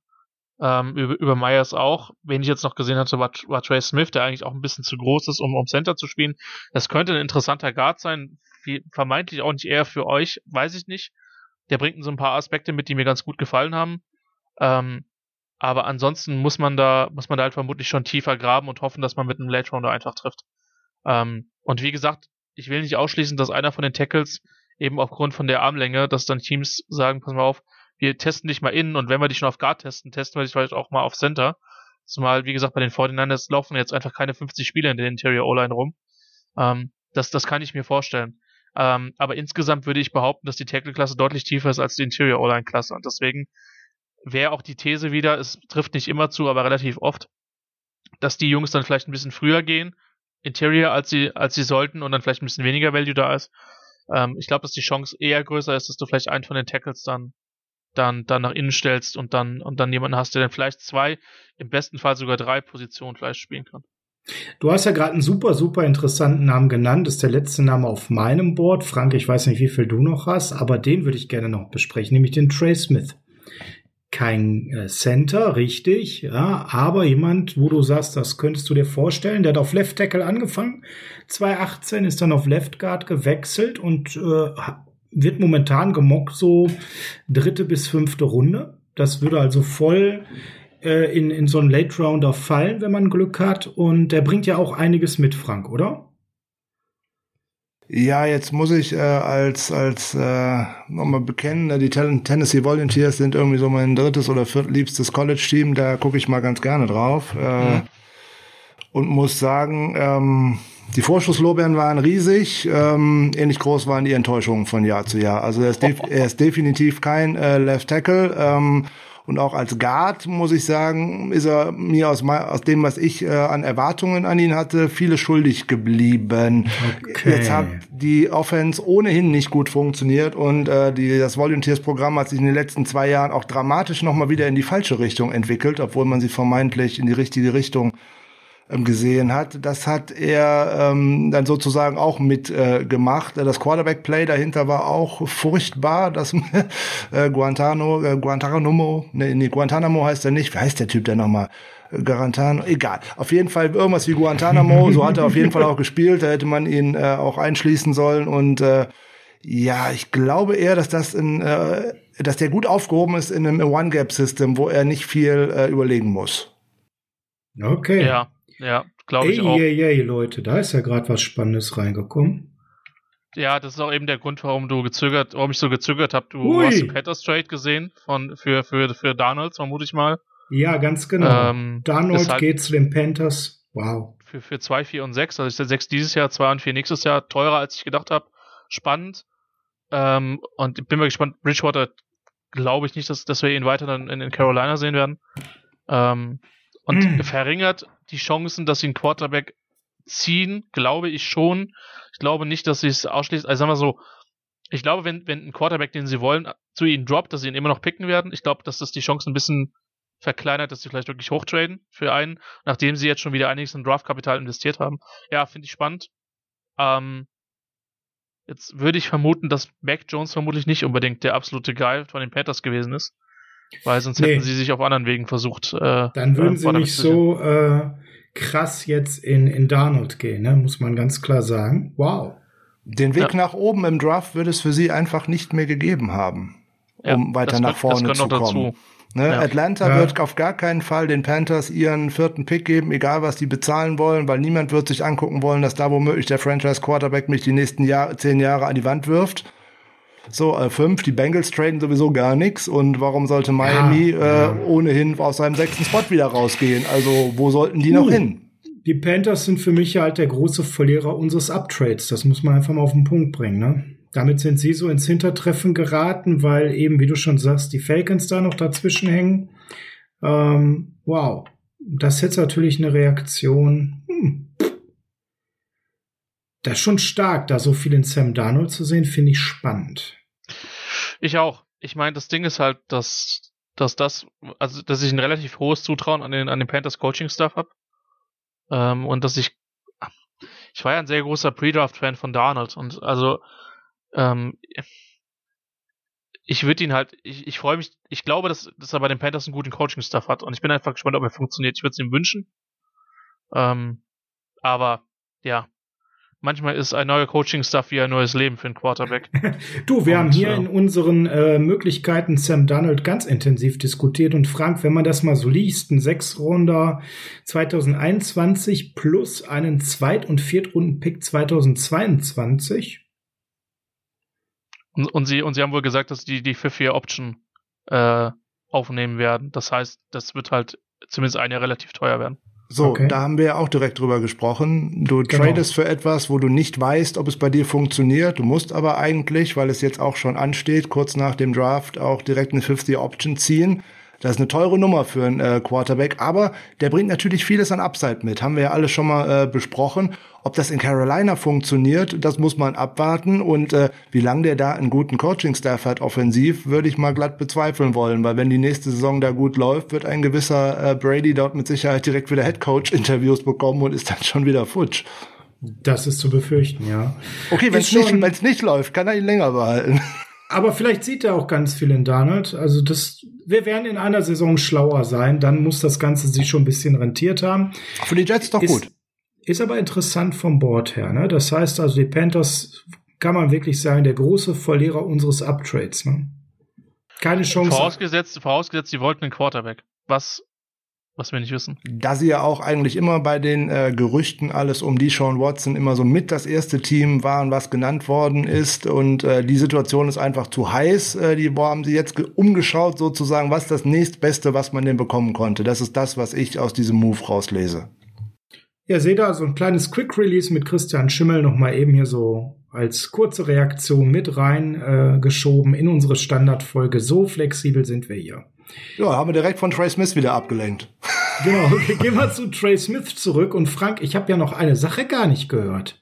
Welche? Medizinische Probleme. Das ist doch das, was eigentlich das erste sein müsste, was du anführst, weil da ist ja ein bisschen was Böses mit seinen Lungen unterwegs, wo keiner so recht weiß, wie gut er da wieder unterwegs ist das kommt zu meinen so den enttäuschenden Leistungen, die ich als Fan gesehen habe, sozusagen noch als die Sahne auf der Kirsche, äh, die Kirsche auf der Sahne so rum äh, oben drauf, dass man da auch wieder eigentlich nicht genau weiß, was bekomme ich denn da? Und äh, die medizinischen Berichte werden wir dazu leider nie bekommen. Und ähm, das kann äh, über zehn Jahre in der NFL gut gehen und das kann aber auch äh, nach einem halben Jahr in die Buchse gehen. Also das, äh, keine Ahnung, äh, das werden wir nicht rausbekommen und äh, wir werden sehen, wie weit er dadurch fallen könnte. Ne, Gerade so äh, Lungenerkrankungen oder auch Herzerkrankungen lassen Spieler ja gerne auch mal in fünfte, sechste Runde oder irgendwie so äh, runterrutschen. Hat man in den letzten Jahren schon mal gesehen hey, wenn der mir in der vierten oder fünften Runde noch vorbeikommt, dann würde ich den als Quality Pick erstmal mitnehmen und gucken, ob äh, das was geben könnte, trotz der Red Flags, die ich dabei sehe, wenn mir ein solches Talent dahin fällt. Ja. Ja. Also ist schwer zu beurteilen, kein, kein Mediziner. Ich weiß, dass wir es vor Jahren hatten bei Hunt, der mhm. bei Michigan gespielt hat genau. und dann bei den Raiders in der fünften Runde gegangen ist, der sehr ja. große Concerns hatte, wo man sehr unsicher war. Ja. War ja, ähm, bevor das rauskam, war er ja auch mit sogar mit, mit zweiter Runde, wenn mich nicht alles täuscht, ja, wo man ihn ja, hochgesehen hatte. Teil zum Teil sogar noch höher. Ähm, und dann ist das ja das Board runtergegangen wie sonst was. Und ähm, ja, ist ja immer noch in der NFL, also er ist ja noch bei, ja. bei den Raiders. Hat natürlich nicht die Karriere hingelegt, die man nach seinem letzten äh, Michigan-Jahr hätte äh, erwarten können, aber da ist halt dieser prominente Bruch drin gewesen und das kann dir so eine Karriere natürlich auch verhageln, ne? wenn da jetzt die richtigen oder die aus seiner Sicht gesehen die falschen medizinischen ähm, Schlüsse draus gezogen werden, dann kann das für ihn schon ähm, übel enden. Ja, aber das ist halt, ist halt nix, wo ich mir eine Beurteilung anmaßen will. Ja, wie gesagt, ist, nee, äh, nee, wenn wir halt nie äh, die Wahrheit vor. zu erfahren, sondern äh, im Endeffekt sieht man daran, wie schwer die NFL-Teams das sehen werden, wie weit er denn fallen wird oder wo er denn auch tatsächlich äh, hochgeht. Wird er in der zweiten Runde genommen, wird das jemand als nicht so schwerwiegend einschätzen. Ja. Ja. Einen, hab, einen hätte ich noch, den ich noch mal reinschmeißen könnte, der äh, wird manchmal äh, vierte Runde, manchmal deutlich tiefer gesehen, ist Ben Cleveland. Ja, hatte ich ja schon angesprochen, war Teil von einer echt guten Georgia Line. Und bei, bei Georgia muss man halt auch sagen, dass die in den, in den letzten Jahren äh, extrem viele äh, Spieler entwickelt haben, auch wenn nicht alle so die große Liebe zum Football entwickelt haben, wie die Miami Dolphins jetzt leider feststellen mussten, mit dem guten Isaiah Wilson. Das ist halt wirklich schade, weil ja. das war echt ein guter College-Spieler, College dem ich echt gerne dabei zugesehen habe, wie er Leute aus dem Weg schiebt, vor allen Dingen im Run-Game. Ähm, und äh, dass er dann leider ähm, ja, ich, ich, ich will's, also auch da muss man sehr vorsichtig sein, dass er offensichtlich nicht genügend äh, äh, Energie und Kraft aufwenden kann, um sich seiner Footballkarriere zu, zu verwenden. Das, äh, das, das, das tut mir für ihn leid, weil er hätte die Chance gehabt, glaube ich, 10, 12 Jahre in der NFL zu spielen. Das Talent ähm, bringt er definitiv mit, da würde ich dir sofort zustimmen, aber er ist nicht fokussiert. Nee, das ist das Ding. Und, und, und, und, also, die haben halt in den letzten Jahren einige O-Liner in die NFL gebracht. Und das spricht halt auch für Kirby Smart und für die OCs, die er hat. Er spielt halt auch eher eine etwas konservative Offense, die aber dafür relativ, relativ leicht oder leichter zu den Pros projected als irgendwie eine Big 12 Offense, wo du O-Liner mit Gaps von anderthalb Metern gefühlt im Passblock hast. Ich glaube, Texas Tech und Texas A&M, die haben das zum Teil sehr extrem gemacht, äh, wo die Jungs dann einfach mit extremen Lücken auseinanderstehen. Das hat zum Teil auch funktioniert, alles gut, aber äh, das war Spread mit einer neuen, mit einer neuen Variante auch bei der O-Line. Und, äh, und Cleveland hast du recht, Cleveland wird irgendwie vierte bis, bis, bis spät, bis, bis sechste, siebte Runde ähm, irgendwie gesehen. Klar ist halt auch, wenn du als Guard in dem Bereich gemockt wirst, dann bist du nicht der so absolut Elite, dieses Beweglichkeitsmonster. Aber die waren gut gecoacht in den letzten Jahren, fand ich. Und äh, und deswegen äh, deswegen äh, könnte das ein könnte das ein jemand sein, der äh, der dann für die 49ers interessant ist, zumal der Sprung von Guard auf Center ist mit Sicherheit einfacher von als von Tackle auf Center, wenn du halt jemanden willst, der auch die Position spielen kann. Ich glaube, der wäre auch so als Guard äh, hier und da einfach nur äh, interessant. Klar. Das ist auf jeden Fall ein Spieler, der äh, Plays zu Ende bringen möchte. Also der äh, tackelt dich auch noch weiter, wenn du auf dem Boden liegst, damit du nicht mehr an deinen Quarterback rankommst. Also das habe ich mehrfach gesehen. Ähm, der ist auf jeden Fall äh, immer dabei. Großes, äh, unheimlich großes Tier. Ähm, ein enormes Human Being, wie er äh, PFF geschrieben hat. Also ja, wenn man, wenn der schön fällt, einem richtigen Spot und wenn man da sagt, hey, äh, da kann ich äh, mitgehen und äh, da sehe ich äh, das so, wie du gesagt hast. Der macht nichts dramatisch gut, aber auch nichts dramatisch schlecht. Also der Georgia auch äh, großes Programm und alles drum und dran, brauchen wir auch nicht drüber reden, dass da auch eine gute Ausbildung mit äh, herauskommt. Könnte ich mir durchaus vorstellen. Also da würde ich nicht meckern, wenn man den in der vierten Runde zieht. Okay, Frank, wen hast du denn noch? Was möchtest du denn hören? Äh, einen tiefen Center oder lieber noch einen Guard? Tiefer Center würde mich überraschen, wenn du den aus dem Hut zauberst, der auch wirklich diskutabel ist, dann wäre ich sehr überrascht, sehr, sehr gerne. Äh, aber ich glaube ja an vieles, aber ich glaube, wundervoll bringst auch du eher selten. Ähm, ah, deswegen wird es wahrscheinlich eher ein tiefer Guard dann fange ich doch erstmal mit einem Guard an und der wahrscheinlich vielleicht noch gar nicht so tief ist, aber man könnte mal, äh, ich bin schon wieder bei Ohio State äh, hängen geblieben. Man, welches Tape hat man schon geschaut in letzter Zeit? Wyatt Davis, äh, der neue Kevin Seidler sozusagen, wie PFF ihn beschreibt. Ein großes äh, Talent, gerade was Balance anbelangt und äh, boah, der bringt so eigentlich alle physischen Tools mit für einen Guard in der NFL, aber, aber, ja, äh, war 2020 deutlich schlechter als 2019. Äh, passt eigentlich wieder eigentlich, äh, was wir vorhin schon über die Line von äh, Ohio State gesagt haben. Ja, ich habe halt große Fragezeichen, ob der noch äh, da sein wird, wenn wir dran sind, ne? Der hat schon, der hat schon einen soliden Fanclub, muss man, muss man an der Stelle sagen. Also kommt natürlich so ein bisschen auf die Boards an, aber ich bin halt eher weniger an 43 für so einen Spieler, weil klar, da wird er verfügbar sein wahrscheinlich. Aber bis zu unserem nächsten Pick droppt er halt nicht. Und für 43 wäre der mir persönlich bis 102 sind weiter Weg, da gebe ich dir äh, sicherlich so, recht. Und da, da wird er nicht da sein und, und für 43 für einen Right Guard, der wie du schon gerade gesagt hast, ein bisschen abgebaut hat sogar tatsächlich. Der, der, der vieles kann, ne, du hast schon gerade gesagt, gut in der Balance, ja. Die Hände sind ganz gut. Ähm, der, der beschäftigt die D-Liner immer sehr schön. Der bleibt auch cool bei allem, was er macht. Also der ist jemand, der sehr abgeklärt spielt, ähm, bringt physisch eigentlich einiges mit. Aber in allen Grades hat er halt so einen Rückschritt gehabt. Christian, hast du eine Idee, warum dieser Rückschritt da war? Weiß ich nicht. Ich sehe ihn halt auch nicht als das, was ihr eben beschrieben habt. Ich sehe ihn halt nicht als, als so beweglichen Spieler. Für mich ist das jemand, der halt ein relativer Mauler ist, der halt keiner, keiner ist, der so eine Balance und, und, und so einen Mover hat. Von daher, ich will, also ich will den in der zweiten nicht, aber das. Äh, nee, äh, genau, in der zweiten sehe ich den wirklich nicht. Ne? Ähm, ich fand ich ihn clever in Pass Protection. Ja. Ich fand, ich fand ihn clever in Pass Protection und da hat mir auch sein Movement gefallen. Im Run hat es mir halt nicht gefallen. Ähm, das Ding ist halt, der ist mit 6'3, 5 Achtel nicht groß, er hat aber relativ lange Arme mit 33, 7 Achtel. Ähm, und ist halt auch jemand, der eine Nasty Streak hat. Gefällt mir. Gefällt mir, gefällt mir wirklich. Sehe ich den bei euch zwingend? Nein. Wenn er 102 ist, da ist, wird er mit Sicherheit hundertprozentig einer von den Kandidaten sein. Das, das glaube ich auf jeden Fall, weil dann musst du so einen Spieler vermutlich auch picken, selbst wenn du sagst, ist jetzt nicht das perfekte Scheme-Fit. Das sollte man ja auch vielleicht sagen. Wir haben jetzt sehr viel über Scheme-Fits geschaut keiner ist für sein Leben lang festgelegt. Ja, ich war in Mathe, Chemie auch nicht gut und habe trotzdem sozialwissenschaftliche Statistik bestanden. Das heißt, auch jemand, der nur in einem Man-Blocking-Scheme erstmal vermutlich zurechtkommt, kann man vielleicht coachen, dass er dann ein bisschen besser wird in den in den Movement Drills, die er machen muss.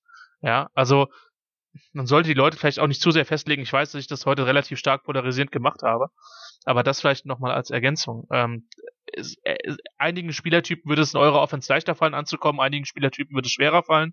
Ich vermute, dass er eher zu der letzteren Sorte gehört, aber ähm, wenn er in dem Spot da ist und man noch nichts für die O-Line gemacht hat, dann glaube ich, dass mhm. er definitiv ein heißer Kandidat ist, um, um dazu zu hauen. Oh, dann würde ich aber jetzt zum, fast zum Abschluss noch einen richtig dicken draufsetzen, der definitiv nur in einen Zone-Heavy-Scheme äh, Scheme passen wird. Kendrick Green von Illinois. Auch das ist ein Spieler, den ich mir noch vor dem Draft ansehen muss. Sorry. Okay. Ja, dann sage ich ein bisschen was äh, zu dem genau. guten Mann. Ähm, der kommt dazu eigentlich wie ein Schuss aus dem aus seinem Stance raus. 92 Dreier Run Blocking Grade bei Outside Zone Runs. Äh, ganz schlecht eigentlich bei wenn es um um Gaps geht, um die dann äh, zu beackern. Aber gerade on the fly ist der unheimlich dabei. Äh, drei Jahre äh, Starter, ähm, hat sich in jeder Saison gesteigert hat in der letzten Saison fast nichts äh, zugelassen, äh, zwei Hits, vier Hurries, also das ist nicht viel. Und ähm, ja, der wird jetzt inzwischen so mal so mit in die dritte Runde gesehen. Das ist mir noch zu hoch, wenn ich ehrlich bin. Weiter hinten, ja, da, da würde der mir äh, definitiv gut gefallen. Was mir an ihm gefällt, ist seine Vielseitigkeit. Left Guard oder Center, beides geht sehr gut. Er hat vorher in der Highschool äh, auch mal Right Guard und Right Tackle äh, ausgeholfen. Also der bringt mir vieles an äh, Vielseitigkeit mit. Ähm, der hat jetzt tatsächlich äh, im, im Pro Day auch äh, ein paar Zahlen hingelegt, die sind auch wieder so ein bisschen äh, Kategorie äh, unglaublich irgendwie, weil 40 Yard Dash äh, 4,85, ähm, hm, das ist schon wahrscheinlich eher so 35 Yard Dash oder irgendwie sowas. Also so, so schnell habe ich den nicht gesehen. Äh, der 10 Yard Split wäre 1,69. Also das wäre ja auch schon ganz, ganz weit oben am Ende von dem, was man äh, erreichen könnte. Also da das habe ich so im, im, Game Tape nicht gesehen, dass der äh, ganz quick ist auf den Füßen, schnell im Second Level ist und da auch eine gute Übersicht hat. Jo, das kann man erahnen. Aber diese äh, Top Metriken oder äh, Top-Zeiten, Top-Stats von Pro Day. Ja, muss man den Pro Day ohne nochmal vielleicht ein Wort zu sagen, das ist ja eigentlich noch viel, viel schlimmer als was bei der Combine rauskommt. Das ist ja zum Teil handgestoppt und weiß der Geier irgendwas, was die da alle so machen. Ähm, das sieht ja tatsächlich bei jedem aus, als ob da neue Rekorde äh, purzeln. Also das bei den O-Linern noch vielleicht noch ein bisschen äh, äh, schwieriger betrachten oder zurückhaltender betrachten als bei den ganzen, was man in den letzten Wochen äh, von äh, O-Linern und so schon gehört hat.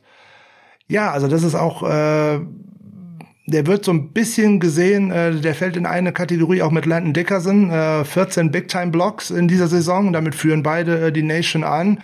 Und äh, da fällt er einem auch direkt auf, wenn man dann sieht, dass der als Center dann mal eben schnell einen richtig dicken Three-Technique oder auch mal einen Nose-Tackle einfach aus dem Weg räumt. Und zwar eigentlich, dass es dann so aussieht, wie da steht einer auf den, äh, auf den Gleisen, wenn der Zug vorbeikommt. Und das sind so dann die Tapes, wo man dann rein zufällig mal reinschaut. Interessanter Spieler für äh, weit hinten und mal schauen, äh, wo der denn landen könnte. Ja, Christian, dann kommen wir so langsam mal dazu, ein Fazit zu ziehen. Danke, Frank. Mit dem habe ich mich auch tatsächlich wenig beschäftigt. Christian, man kann also im Prinzip sagen, wenn wir uns die Draft-Klasse mal anschauen, dann kriegen wir Outside für die O-Line schon auch recht spät sehr gute Spieler und das klingt alles, was du sagst, sehr positiv, so dass wir da durchaus auch irgendwo in den Hundertern Picks was Gutes bekommen. Allerdings Interior ist das sehr dünn. Würde ich so zusammenfassen wollen, ja. Wie gesagt, man weiß nie, wann es gewisse Runs of Tackles gibt. Man hat das auch schon in Klassen gesehen, bei denen man das nicht erwartet hat, dass die Leute dann weggegangen sind. Man hat nur noch gestaunt. Ähm, vielleicht haben wir auch irgendwie sieben, sechs, sieben, acht Tackles äh, am zweiten Tag oder so, plus halt die drei, von denen ich sagen würde, die sind relativ safe in der ersten Runde. Mhm. Ähm, zumal man hat das jetzt halt auch, man weiß das ja, dass die NFL auch manchmal so ein reaktives Business ist. Man hat das jetzt an den Buccaneers gesehen, die halt äh, eine sehr starke O-Line sich gebaut haben. Ähm, auch da muss man ja sagen, dass da gewisse Jungs am Anfang überhaupt nicht funktioniert haben, aber also gerade jemanden wie Smith auf Left Tackle haben sie halt richtig hochgecoacht. Der war die ersten zwei Jahre nicht wirklich gut. Ja. Und das zeigt halt auch, wo man da hinkommen kann. Und vielleicht denkt sich jetzt der ein oder andere nochmal mehr, wir müssen jetzt da, da investieren. Ähm, das kann halt schon passieren. Es ist schwer vorherzusagen. Generell würde ich halt sagen, dass die Tiefe auf Tackle, wenn die Teams, die Jungs, die ich jetzt primär auf Tackle project, und ich habe ja gesagt, einige bin ich mir unsicher, ob sie das spielen können, ähm, ob die Teams das auch so sehen oder ob die Teams sagen, 50% der Jungs äh, sind nur Guards. Dann würde ich sagen, es ist eine dünne Tackle-Klasse und es ist eine herausragende Guard-Klasse, aber das wird auch von Team zu Team mitunter unterschiedlich sein. Von daher ist da für mich eine verhältnismäßig große Unsicherheit tatsächlich gegeben. Ähm, aber generell, rein vom Spielertypus, glaube ich, dass du relativ viele Tackles hast, die dir helfen können, auch noch früher am dritten Tag. Ob das danach noch viel, viel da ist, weiß ich nicht. Ähm, aber da gibt's auf jeden Fall Möglichkeiten. Und Guard ist meistens so, dass es, äh, dass es äh, weniger sind, aber auch da kann es, wie gesagt, sein, dass viele Leute, die bei Second projecten, die die NFL klar als Guards sieht und dann wäre die Klasse halt wieder etwas besser. Das ist halt schwer zu beurteilen. Für die Leute, die die Guard-Position im College gespielt haben, würde ich sagen, ist es eine relativ dünne Klasse insgesamt, ja. Ja. Also Frank, was glaubst du jetzt nach unserem Austausch heute, was könnte so eine Draft-Strategie, Strategie, mein Gott, das ist schon so weit, eine Draft-Strategie unserer Niners sein für die O-Line, in der wir ja erstmal mit unserer Stammbesetzung ganz gut unterwegs sind, aber dahinter ja auch ein bisschen Futter brauchen. Ja, definitiv. Wir haben jetzt schon äh, mehrfach darüber gesprochen, den sechsten und siebten O-Liner zu haben. Ähm, wenn man von den Top 5 mal wegschaut, dann fällt, fallen so die Namen ähm, ja, da wird schon eng. Also Sean Coleman äh, kehrt zurück, für den man zwar mal irgendwie gedraftet hat, aber der noch keinen einzigen Snap gespielt hat in drei Jahren, jetzt letztes Jahr äh, Opt-out äh, gewählt hat. Ja, ist das mein Swing Tackle? Oh, sehe ich nicht unbedingt. Äh, Justin School, ist das mein Swing Tackle? Oh, sehe ich oh. nach dem Jahr 2020 ehrlich gesagt auch äh, nicht. Ja, und dann wird's ja schon eng und da muss man ja schauen, ne? bringt man da jetzt noch den ein oder anderen ähm, Veteran Guard, und Tom Compton oder so, bringt man den noch äh, wieder zurück zum Team oder auch eher nicht? Wo wird das Team hingucken? Und dann wird's schwer davon abhängen, ob sich, ähm, ja, Best Player Available, das kennen wir ja schon, das machen wir nicht so unbedingt, beziehungsweise die 49ers machen das nicht so unbedingt wenn sich da jetzt irgendwer gegen irgendeinen bestimmten Spieler verliebt hat und der zu einem bestimmten Zeitpunkt noch auf dem Board sein sollte, dann könnten die 49ers da hier und da bestimmt auch noch mal hochgehen, wenn man dann sagt, hey, den möchte ich unbedingt haben. Weil das ist ja eigentlich die Draft-Strategie, die wir in den letzten Jahren immer so gesehen haben. Ähm, zweite Runde halte ich fast für ausgeschlossen. Es sei denn, das Board fällt so, dass kein interessanter Cornerback mehr da ist, dann äh, könnte das natürlich auch wieder äh, passieren, dass man vielleicht sogar da wieder hingeht. Das sind so Oder viele. Du hast halt den einen super, super Spieler, der noch da ist, wo man nicht mit gerechnet hätte. Genau, wenn da tatsächlich der Edge Rusher da ist, äh, den man da vielleicht noch äh, gerne hätte, weil da braucht man ja sicherlich auch noch eventuell was auf der Position. Auch das ist dann möglich weiß man alles nicht. Oder ob man sogar schon äh, auf Right Receiver geht, äh, wenn da noch wieder was überbleibt und All-In in Offense steckt. Keine Ahnung. Also die Strategie ähm, können wir uns mal drüber unterhalten, wenn Tag One gelaufen ist und man schon mal weiß, wer der Quarterback ist. Dann kann man, glaube ich, mehr zu der äh, Strategie sagen. Und äh, das ist alles jetzt so Raterei bin mir ziemlich sicher, dass es entweder ein Tackle oder ein Guard oder womöglich sogar beides wird im Laufe der Draft, weil man einfach äh, schauen muss, da die Tiefe zu bekommen in diese Positionsgruppe, weil du brauchst die. Sechs, sieben Jungs brauchst du auf jeden Fall und dahinter brauchst du auch noch was. Ja, definitiv. Christian, kannst du dann mitgehen an der Stelle oder würdest du uns zu einem etwas anderen Draftverhalten raten? Da kann ich mitgehen, aber das könnt ihr tatsächlich wesentlich besser beurteilen als ich, weil ihr noch viel, viel mehr eine Ahnung habt, wie die Line aufgestellt ist, dass wenig Tiefe da ist, ist glaube ich jetzt kein krasses Geheimnis, haben wir auch mehrfach gesagt. Von daher kann ich da schon mitgehen. Aber es kommt halt auch immer darauf an, wie es Board fällt. Es kommt auch ein Stück weit darauf an, welchen Quarterback du pickst. Ähm, vielleicht ist man dann nach dem ersten Tag schon ein bisschen schlauer. Und ähm, ich würde nicht mal ausschließen, dass das, äh, dass Shannon vielleicht nochmal versucht, äh, ein bisschen nach hinten zu gehen, ähm, um an einigen Stellen nochmal ein paar Picks wieder einzusammeln, die er jetzt abgegeben hat.